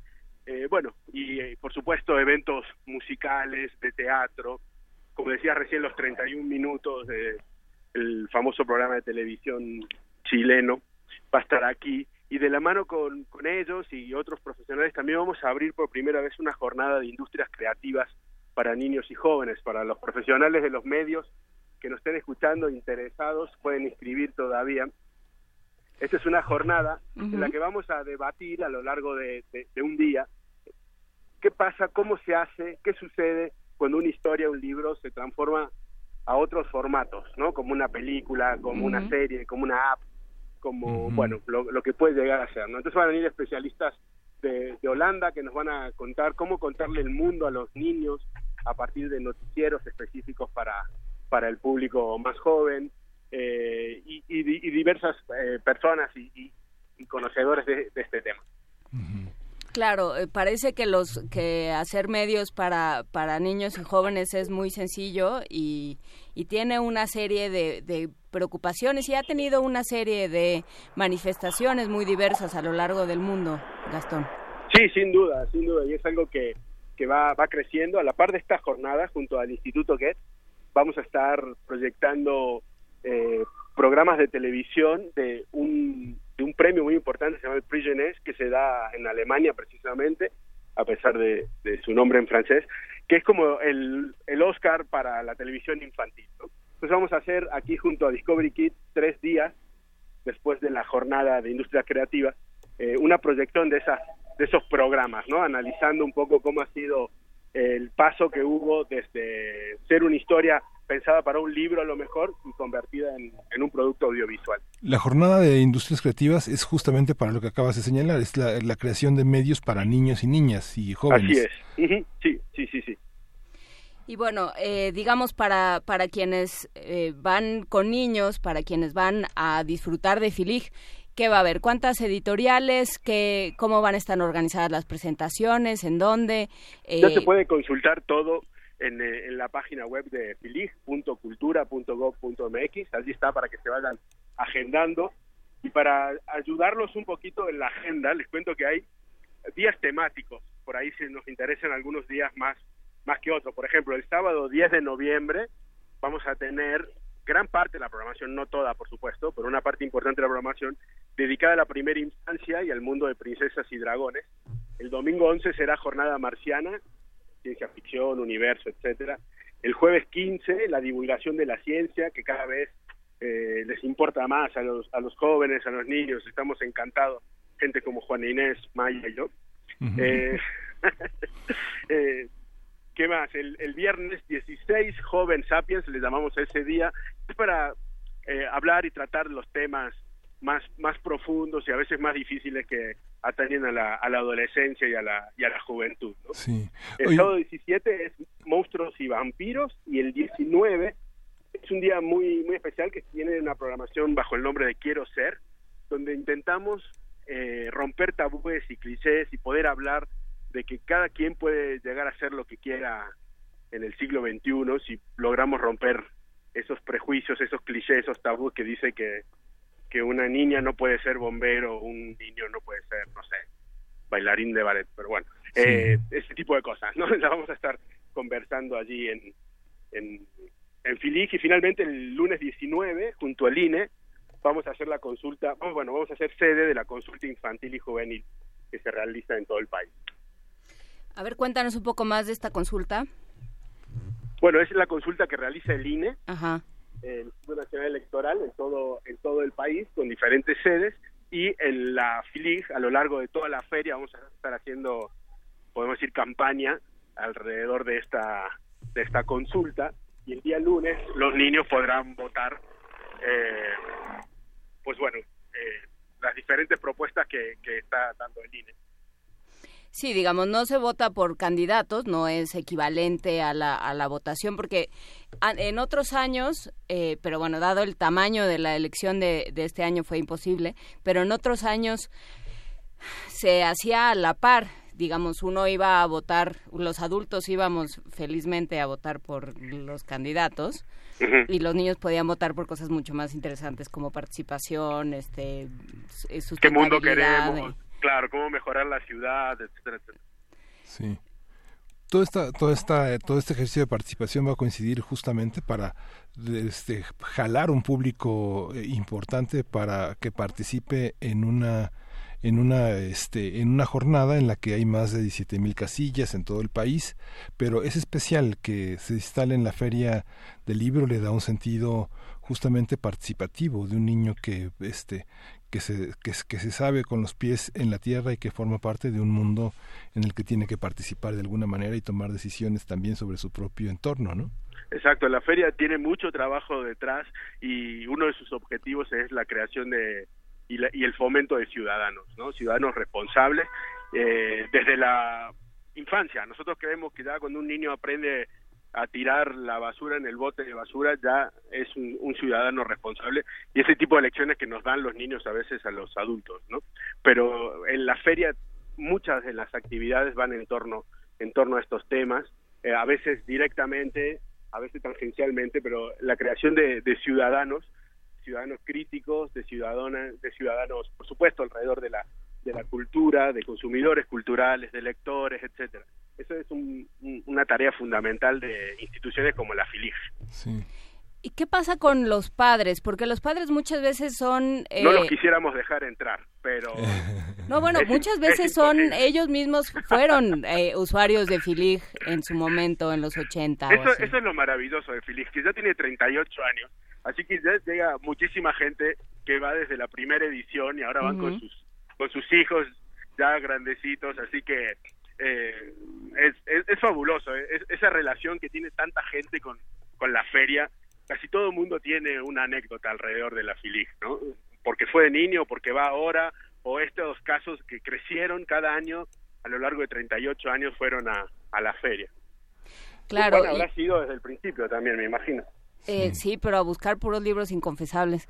Eh, pues, bueno, a quien iba a Filig a diferentes cosas, pero a ver, eh, de- hay que decir que está junto al Metro Refinería, es la, la forma más directa de llegar. Sí, eh, Metro Refinería yo diría que es lo mejor. Desde Barranca del Muerto la línea 7 son 28 minutos, los tengo bien cronometrados.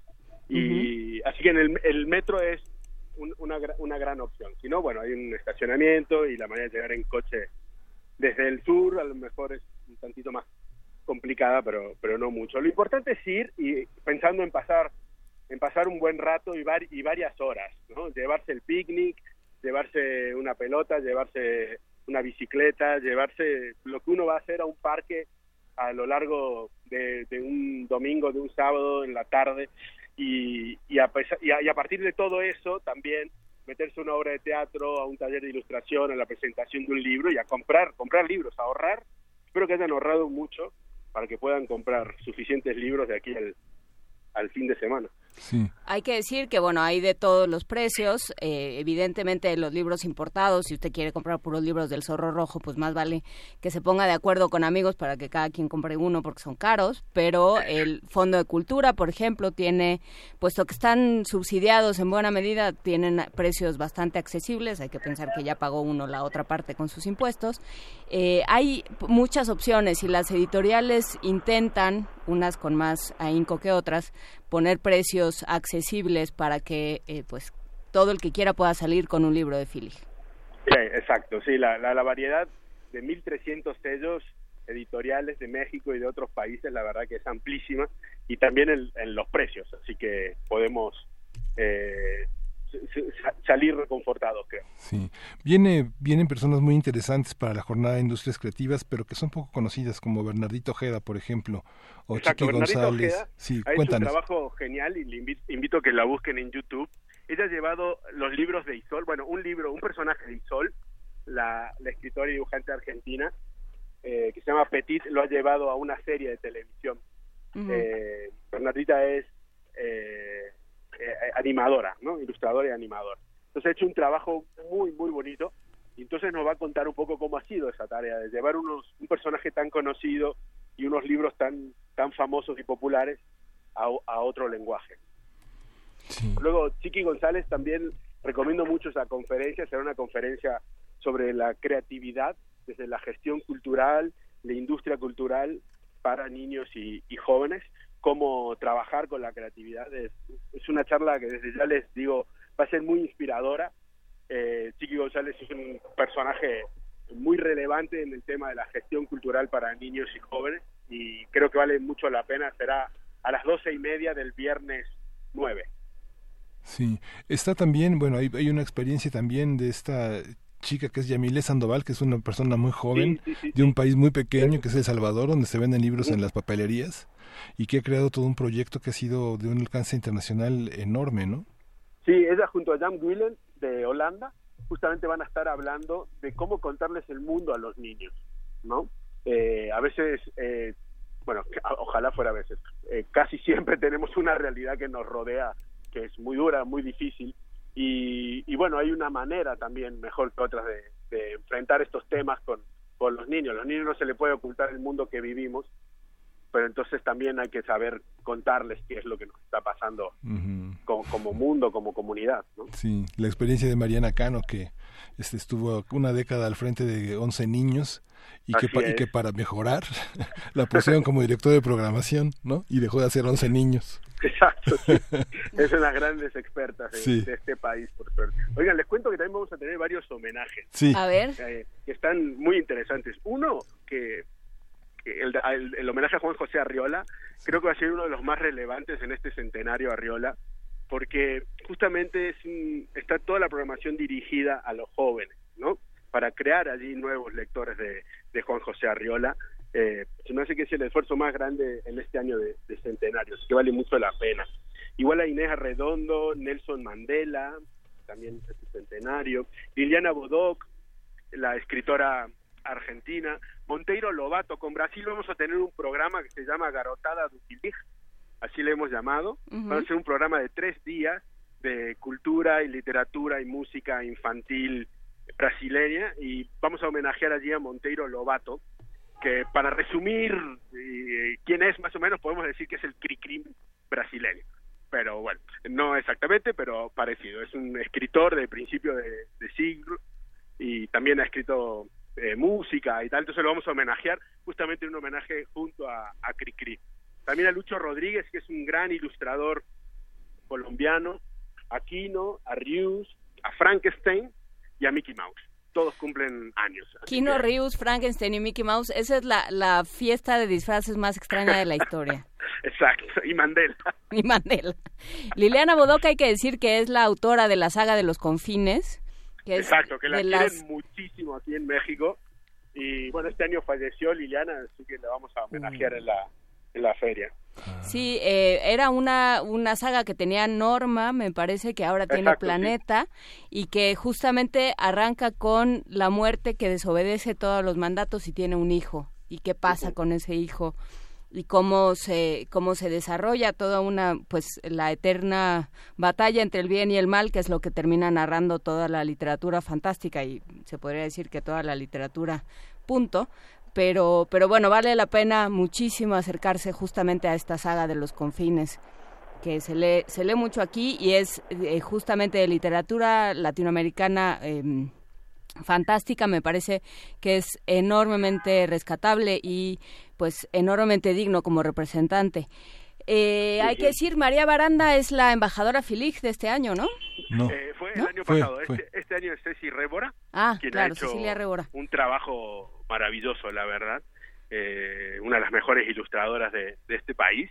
Así que Ce- Ceci, entre muchas otras cosas, también está participando muy activamente en todo lo que tiene que ver con el seminario de ilustración que este año se hace y se hace por primera vez en las dos en los dos lugares, en la Ciudad de México y en Oaxaca. ¿Qué hacen los embajadores? Digamos, nosotros tenemos la idea de como que los embajadores lo que más hacen es esperar. Pero los embajadores de la No, FIDIC, es- ¿qué hacen? No, justo, justo estos trabajan mucho, la verdad. es un, un- un reconocimiento que le da la, la, la comunidad, por así decir. Y bueno, su papel en- a lo largo de, de un año es eh, representar a, a Filig en muchos eventos, organizar eventos, participar en eventos donde el tema, por supuesto, sea la literatura infantil juvenil. Y lo que ha venido un año fue escritor, otro año ilustrador. Entonces, no está escrito, pero más o menos se va haciendo que un año le toca a la gente de, de las letras y el otro año le toca a la, a la gente de las de las pinturas, de los colores, las acuarelas.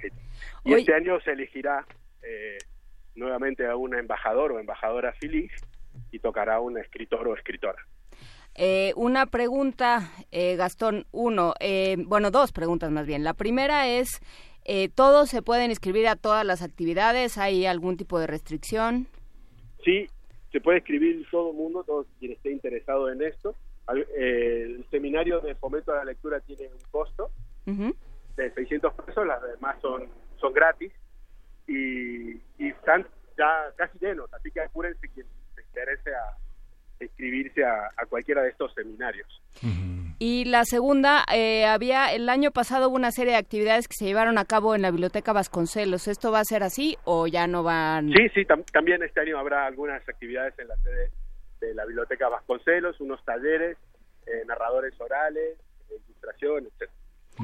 Para todos los que vayan a ir a la biblioteca Vasconcelos, tápense porque hace mucho frío. Sí. También en el, en el parque hace frío. Pues sí vayan como a picnic, pero con ropa de abrigo.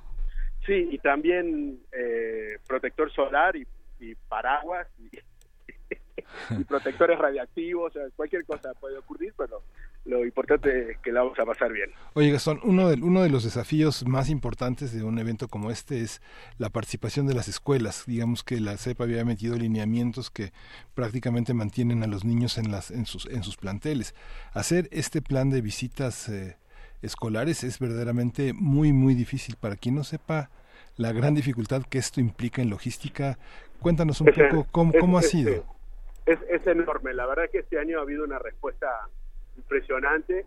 El año pasado lamentablemente se vio afectado por los por los sismos, pero este año eh, está todo mucho más tranquilo, por suerte. Entonces hay inscritos 50.000 alumnos 50 que efectivamente en las escuelas se anotan a partir desde hace unos meses se abre una convocatoria y se van eh, registrando allí entonces cuando los niños llegan a partir de las 9 de la mañana hasta el mediodía eh, participan de varios eventos eh, talleres presentaciones de libros obras de teatro conciertos de música etcétera etcétera ¿no? entonces bueno es una logística como dices impresionante pero es algo que vale 100% la pena porque realmente le da vida a la, a la feria. Cuando ves tantos, tantos, tantos, tantos niños, tantos alumnos eh, saliendo del, del salón por un día, haciendo un paseo por el parque y entre libros, es, es fabuloso. Sí, baños, protección civil, Además está- médicos. eh, digo, no es por entrar a otros temas, pero está comprobado en México eh, la principal persona recomendadora, prescriptora de lectura y de libros es la maestra. Así que la- las maestras y los maestros, imagínate el papel importante que tienen a la hora de, de hacer que un niño se convierta en un, en un lector. Por supuesto, padres y familias.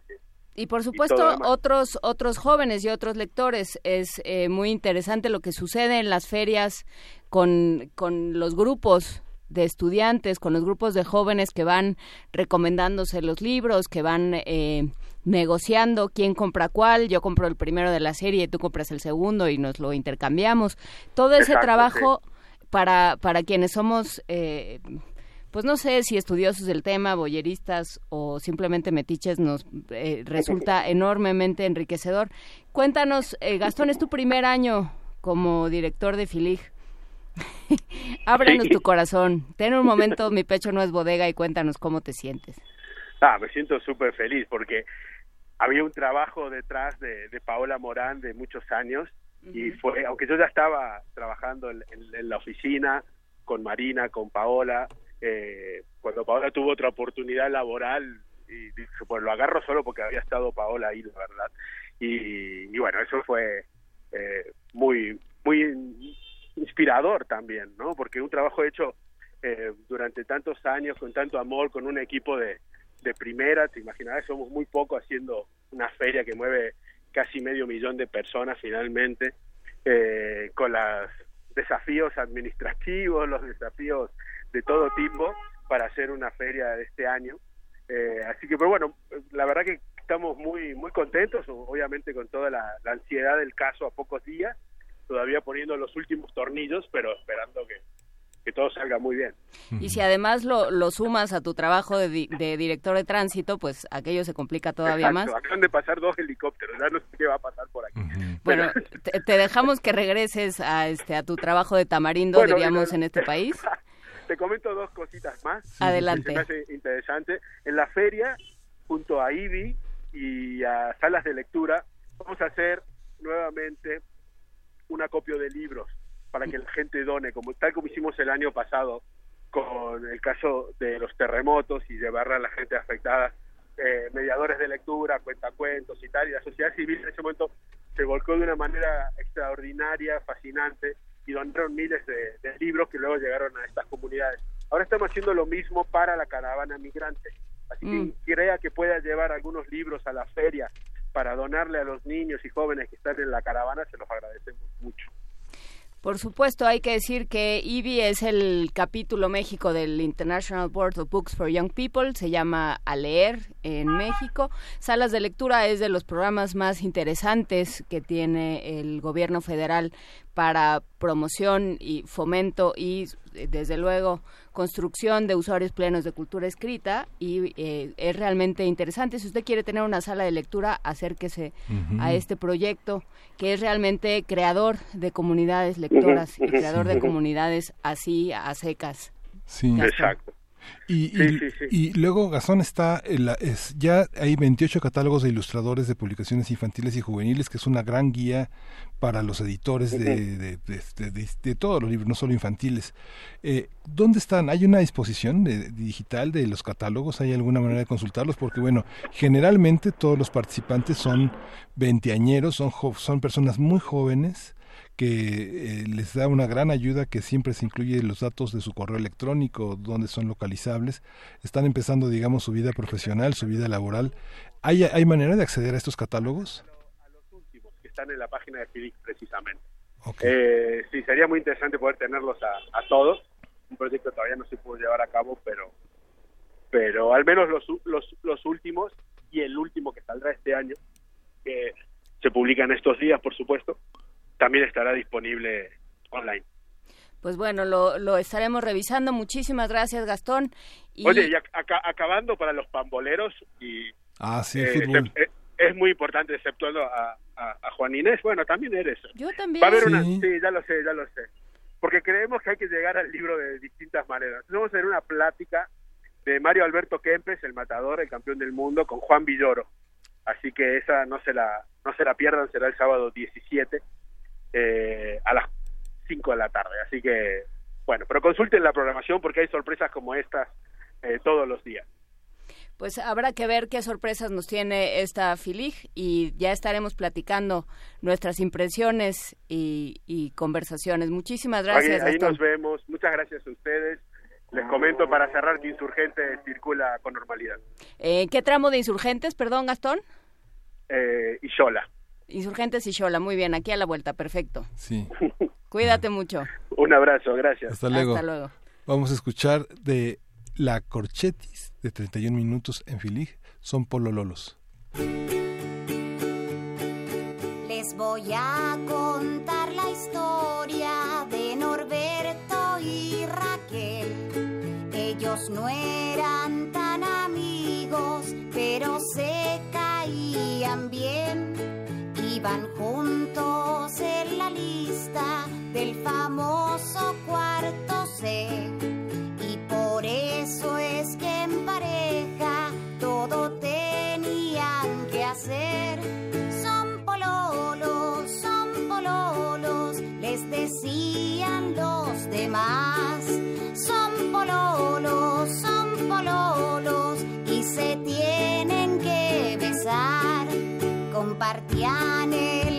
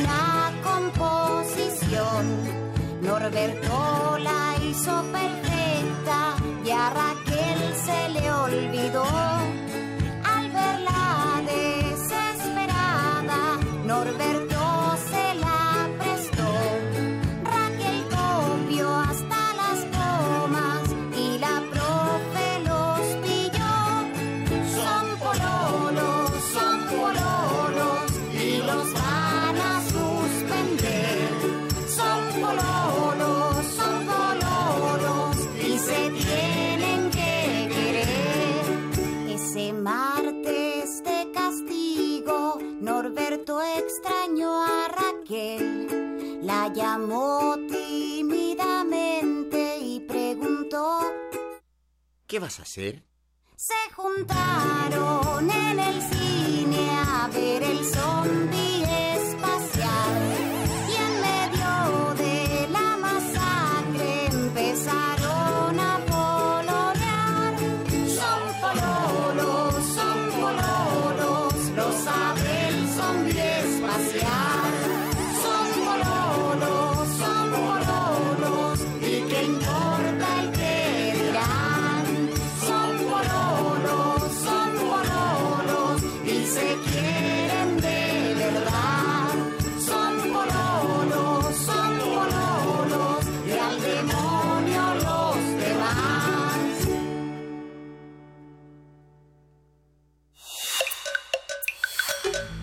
Primer movimiento.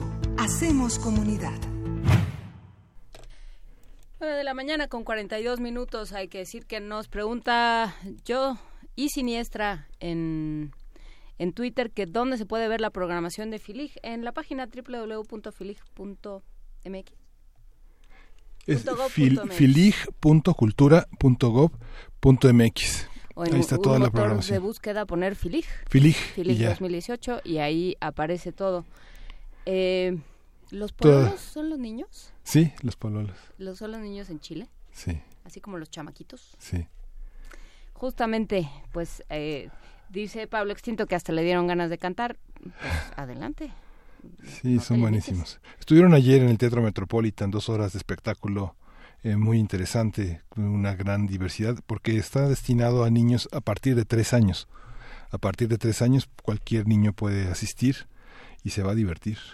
Sobre todo hay que decir que parte del éxito de 31 minutos radica en asumir que los niños, como dice Lelutier, son seres humanos y que entienden y que, y que saben y que les gustan las manifestaciones eh, culturales inteligentes. Que puede ser que haya cosas que, que no entienden del todo, puede haber diferentes niveles de comprensión en los contenidos, pero, pero que fundamentalmente un contenido que le gusta a los adultos probablemente le guste a los niños Sí. siempre y cuando tenga en cuenta, eh, tenga un cierto respeto por aquel público al que va dirigido. Y pensar en esta capacidad de los niños entre los 3 y 5 años, de los tiempos de puesta de atención son limitados, vale la pena entender este ritmo que ha impuesto esta, esta gran agrupación chilena para entender cómo se organiza la atención de un niño y cuáles son los puntos y contrapuntos para mantenerlo animado y atento. Sí, cualquiera que haya tenido a un niño durante, que haya tenido que entretener a un niño durante una tarde, Sí. sabe lo que implica, Sí. sabe lo que son los tres minutos de cada actividad. Sí, y quedan dos días para llenar el formato de registro y sumarse a esta iniciativa del INE de participar como eh, organizador en las casillas, de esas 17 mil casillas. El 7 de noviembre terminan las, eh, la oportunidad de participar en este, en este espacio para la consulta, el voluntariado que tendrá las casillas de la consulta infantil juvenil 2018. Es un ejercicio de participación muy, muy interesante. Ya estaremos platicando específicamente de esta consulta. Hay que decir que ya nos escribió Book75, nos dijo, no, pololos son novios en Ah, Chile, sí. claro. Claro. es su pololo. Entonces, justamente de ahí viene esta canción que lo que hace es burlarse, como todas, como en muchas otras culturas, burlarse de los niños que son novios. En el salón, el 10 de noviembre en Filig va a estar 31 minutos, pero no solo va a estar 31 minutos, va a haber una serie de actividades importante para todos, desde ilustradores, promotores de lectura. Eh, el hecho de que venga a Colombia lo vuelve muy interesante por el trabajo que se ha hecho en Colombia de educación para la paz porque se ha trabajado desde los libros, desde la escuela, desde eh, la el acopio de experiencias. eh, hablaban de Pilar Lozano, que justamente ha hecho ejercicios interesantísimos de crónica para jóvenes y eh, ha trabajado mucho en escuelas, por ejemplo, de Bogotá, donde no se no se sintió tanto el paso de la guerrilla, donde era algo que sucedía en otro sitio todo el tiempo, pues hablar con, con los jóvenes, explicarles qué fue lo que sucedió, explicarles que aquellos que se decían guerrilleros tenían la misma edad que ellos y que eh, de dónde venían, la, eh, la incapacidad que tenían de pensar en una educación, en un futuro, en una posibilidad de cambiar su destino que no fuera dentro de la guerrilla, todo ese ejercicio que hace eh, Pilar Lozano y que hacen muchos otros, Jairo Buitrago también en Colombia, es, es muy interesante, eh, será, será muy bueno darse una vuelta por ahí y ver qué es lo que tiene Colombia que, que contarnos a este respecto, sobre todo en un momento del país en el que no entendemos eh, en el que no entendemos cómo, cómo hablarnos entre nosotros y cómo explicarle a los niños qué es lo que están viviendo y qué es lo que ven en las noticias, en los periódicos en, y lo que escuchan en la radio todos los días. Eh, dice Alfonso de Alba Arcos que cómo vemos a Juan Villoro de cronista pambolero como cronista de la ciudad y otra bola de cosas. No entiendo bien, Alfonso de Alba, si es afirmación, pregunta. Eh, no lo sé bien. Cuéntanos. Em, dice Book75 que le encanta este, no sé, dice, me encanta este programa, es mi favorito, no sé si se refiere a 31 minutos o a nosotros, yo voy a jugar a que se refiere a nosotros. Y a ver qué. Y si me quiere desmentir, pues que me desmientan. Justamente yo Siniestra también nos dice, son, eh, son obvios los pololos. Eh, mm, dice que ya vio el vínculo a la página de Filig, pero que no encuentra el programa. Trataremos de ponerlo de manera más específica. Pero bueno, por lo pronto nos vamos a una cápsula justamente de la revista Como ves, hablando de divulgación de la ciencia, hablando de cómo hablamos de ciencia y cómo nos explicamos lo que sucede a nuestro alrededor y lo que sucede dentro de los laboratorios y otros centros de investigación. Vamos a escuchar de la revista Como ves el tema curiosos y preguntones. Revista Cómo ves.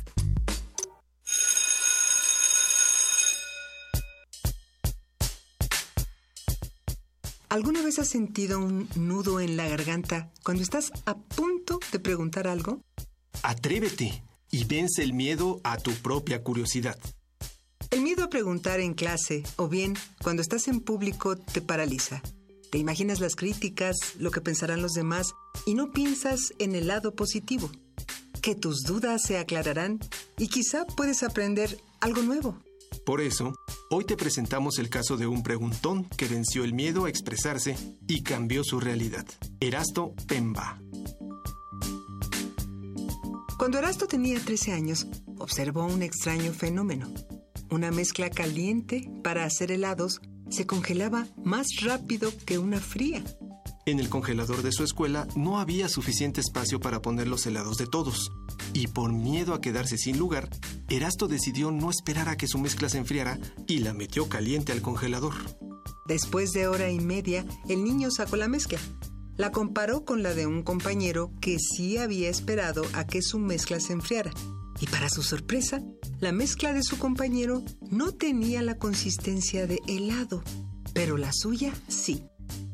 Sorprendido por el fenómeno, Erasto pidió ayuda a su profesor. Este lo ignoró. Así que Erasto fue con los empiristas, es decir, los vendedores de helado de su región. Y ellos le contaron que metían la mezcla de helado al refri sin esperar a que se enfriara, porque habían observado que se congelaba mucho más rápido. Erasto lo sabía.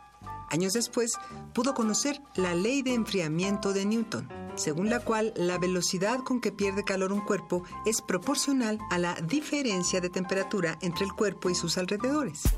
Años más tarde, en una conferencia del doctor Dennis G. Osborne, profesor de la Universidad Tanzana de Dar es Salaam, el curioso Erasto se atrevió a preguntarle cómo era posible que una sustancia más caliente se enfriara más rápido que una fría, y eso que ambas están inmersas en el mismo medio. Osborne no supo qué responder, pero su reacción fue muy distinta a la del maestro de Erasto. Le dijo que siguiera experimentando y que él iba a investigar junto con un técnico hasta saber qué ocurría. Osborne llevó a cabo experimentos más cuidadosos y concluyó que, en algunas circunstancias, el agua caliente sí puede congelarse antes que el agua fría y que la ley de enfriamiento de Newton es solo una aproximación de validez limitada. Osborne llamó a Pemba y le ofreció incluirlo como coautor de un artículo con los resultados y conclusiones de sus experimentos.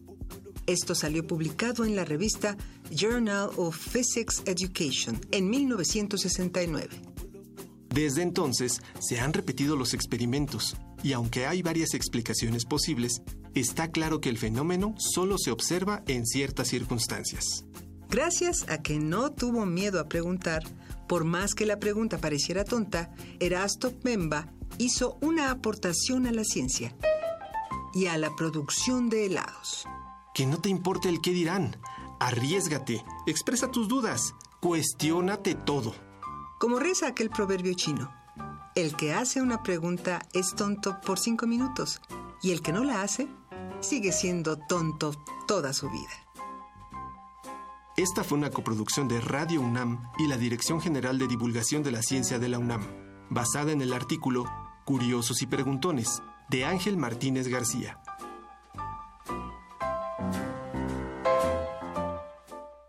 Revista Cómo ves. Primer movimiento. Hacemos comunidad. 9 de la mañana con 52 minutos. Muchísimas gracias a Jeroglífico que en Twitter nos envía un vínculo a un eh, a un foro de discusión sobre etimologías de chile.net. Ah, sí. Y entonces eh, se desarrolla toda la discusión de eh, no solo de la etimología, sino de las diferentes acepciones de la, de la palabra pololo. Aparentemente viene del mapudungún piuliu, que significa mosca, y metáforiza al novio alrededor de la novia, es decir, es una metáfora del cortejo, estar pololeando.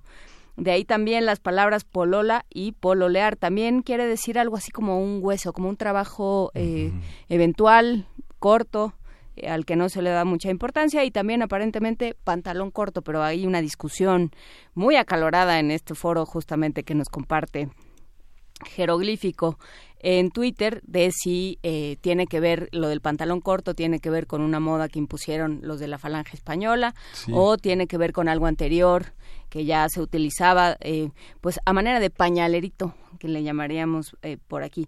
Eh, Book 75 dice que somos nosotros su programa favorito, no 31 minutos. Es variado, amplio, interesante, aprendo mucho escuchándolos.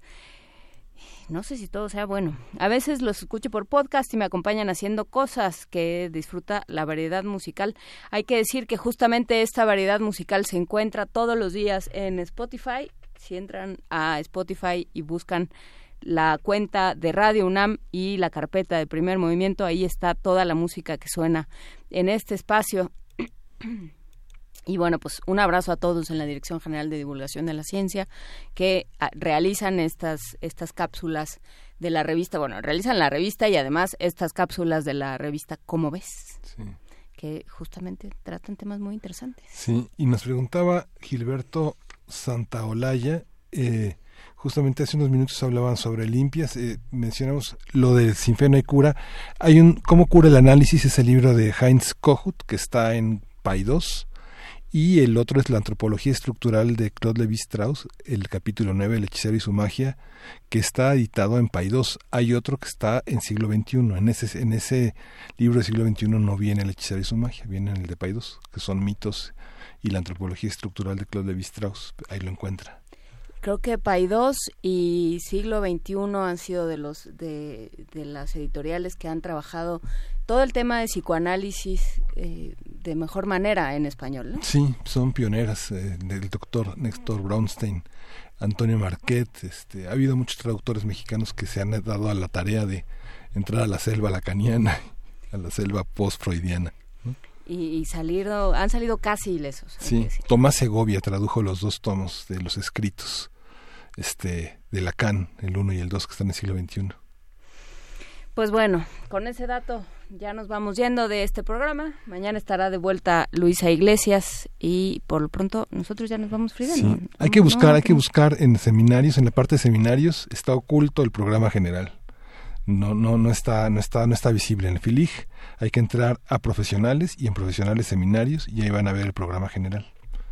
Está oculto, es un misterio, es un, es un rally para encontrar el programa. Es un arcano. No, pues hay que hay que buscarlo con cuidado. Sí. Y, y no es un micrositio, no hay manera como de entrar de manera No, más sencilla. no, es un PDF que se descarga. Y- Sí, un PDF que se descarga y además está en, en, en el lenguaje de la web para poder consultarlo con el scroll, que es ir de arriba para abajo por los días. Mm, Bueno, pues haga, haga su ejercicio de planeación antes de ir a la Feria Internacional del Libro. Por eso empezamos a hablar desde hoy, porque se inaugura el Sí. viernes, y ya para que pueda tener tiempo de buscar una computadora en la biblioteca Vasconcelos, por ejemplo. Sí. Hay acceso, hay computadoras con acceso a internet, según recuerdo. Sí, eh, Frida, Frida te está haciendo unas señales como de pitcher que no acabo de entender. Entre de pitcher y de controlador aéreo. Sí. Porque va, va subiendo en intensidad. Pero bueno, eh, hay que decir, sí, justamente que ahí está, hay que, con- eh, hay que planear la visita a Filig, hay que ver los temas que les interesen y si van a ir a ver a 31 minutos que se presenta el 10 de noviembre, vayan temprano, con calma, con paciencia y diviértanse un montón. Sí. Y, nos nos vamos a despedir, nos vamos a despedir con la música de Susana Vaca cantando El Surco. Y bueno, esto fue el primer movimiento. El mundo desde la universidad, nos escuchamos mañana ya con Luisa Iglesias. Muchas gracias.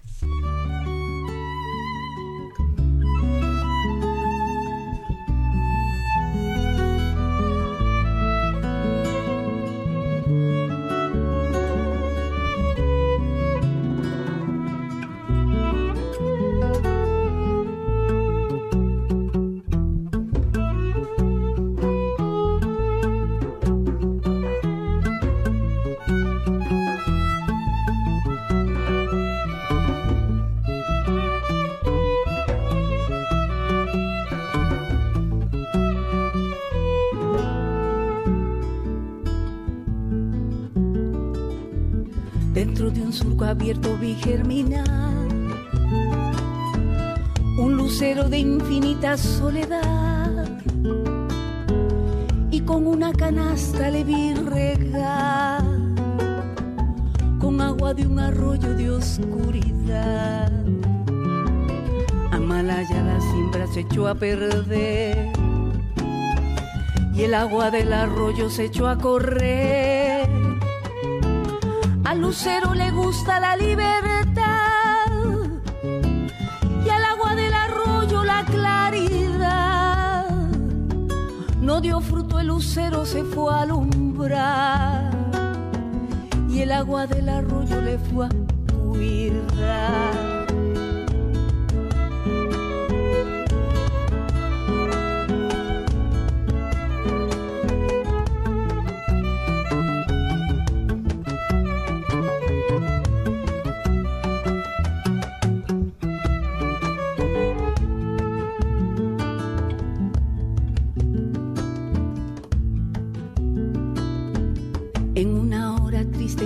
Cantar y dentro de mi canto quise gritar y dentro de mi grito quise llorar. Pero tan a la hora en que fui a cantar, Amalaya la hora en que fui a gritar. Si gritando se llora para callar y mi vaso sediento la hora en que fui a cantar. Amalaya la hora en que fui a gritar.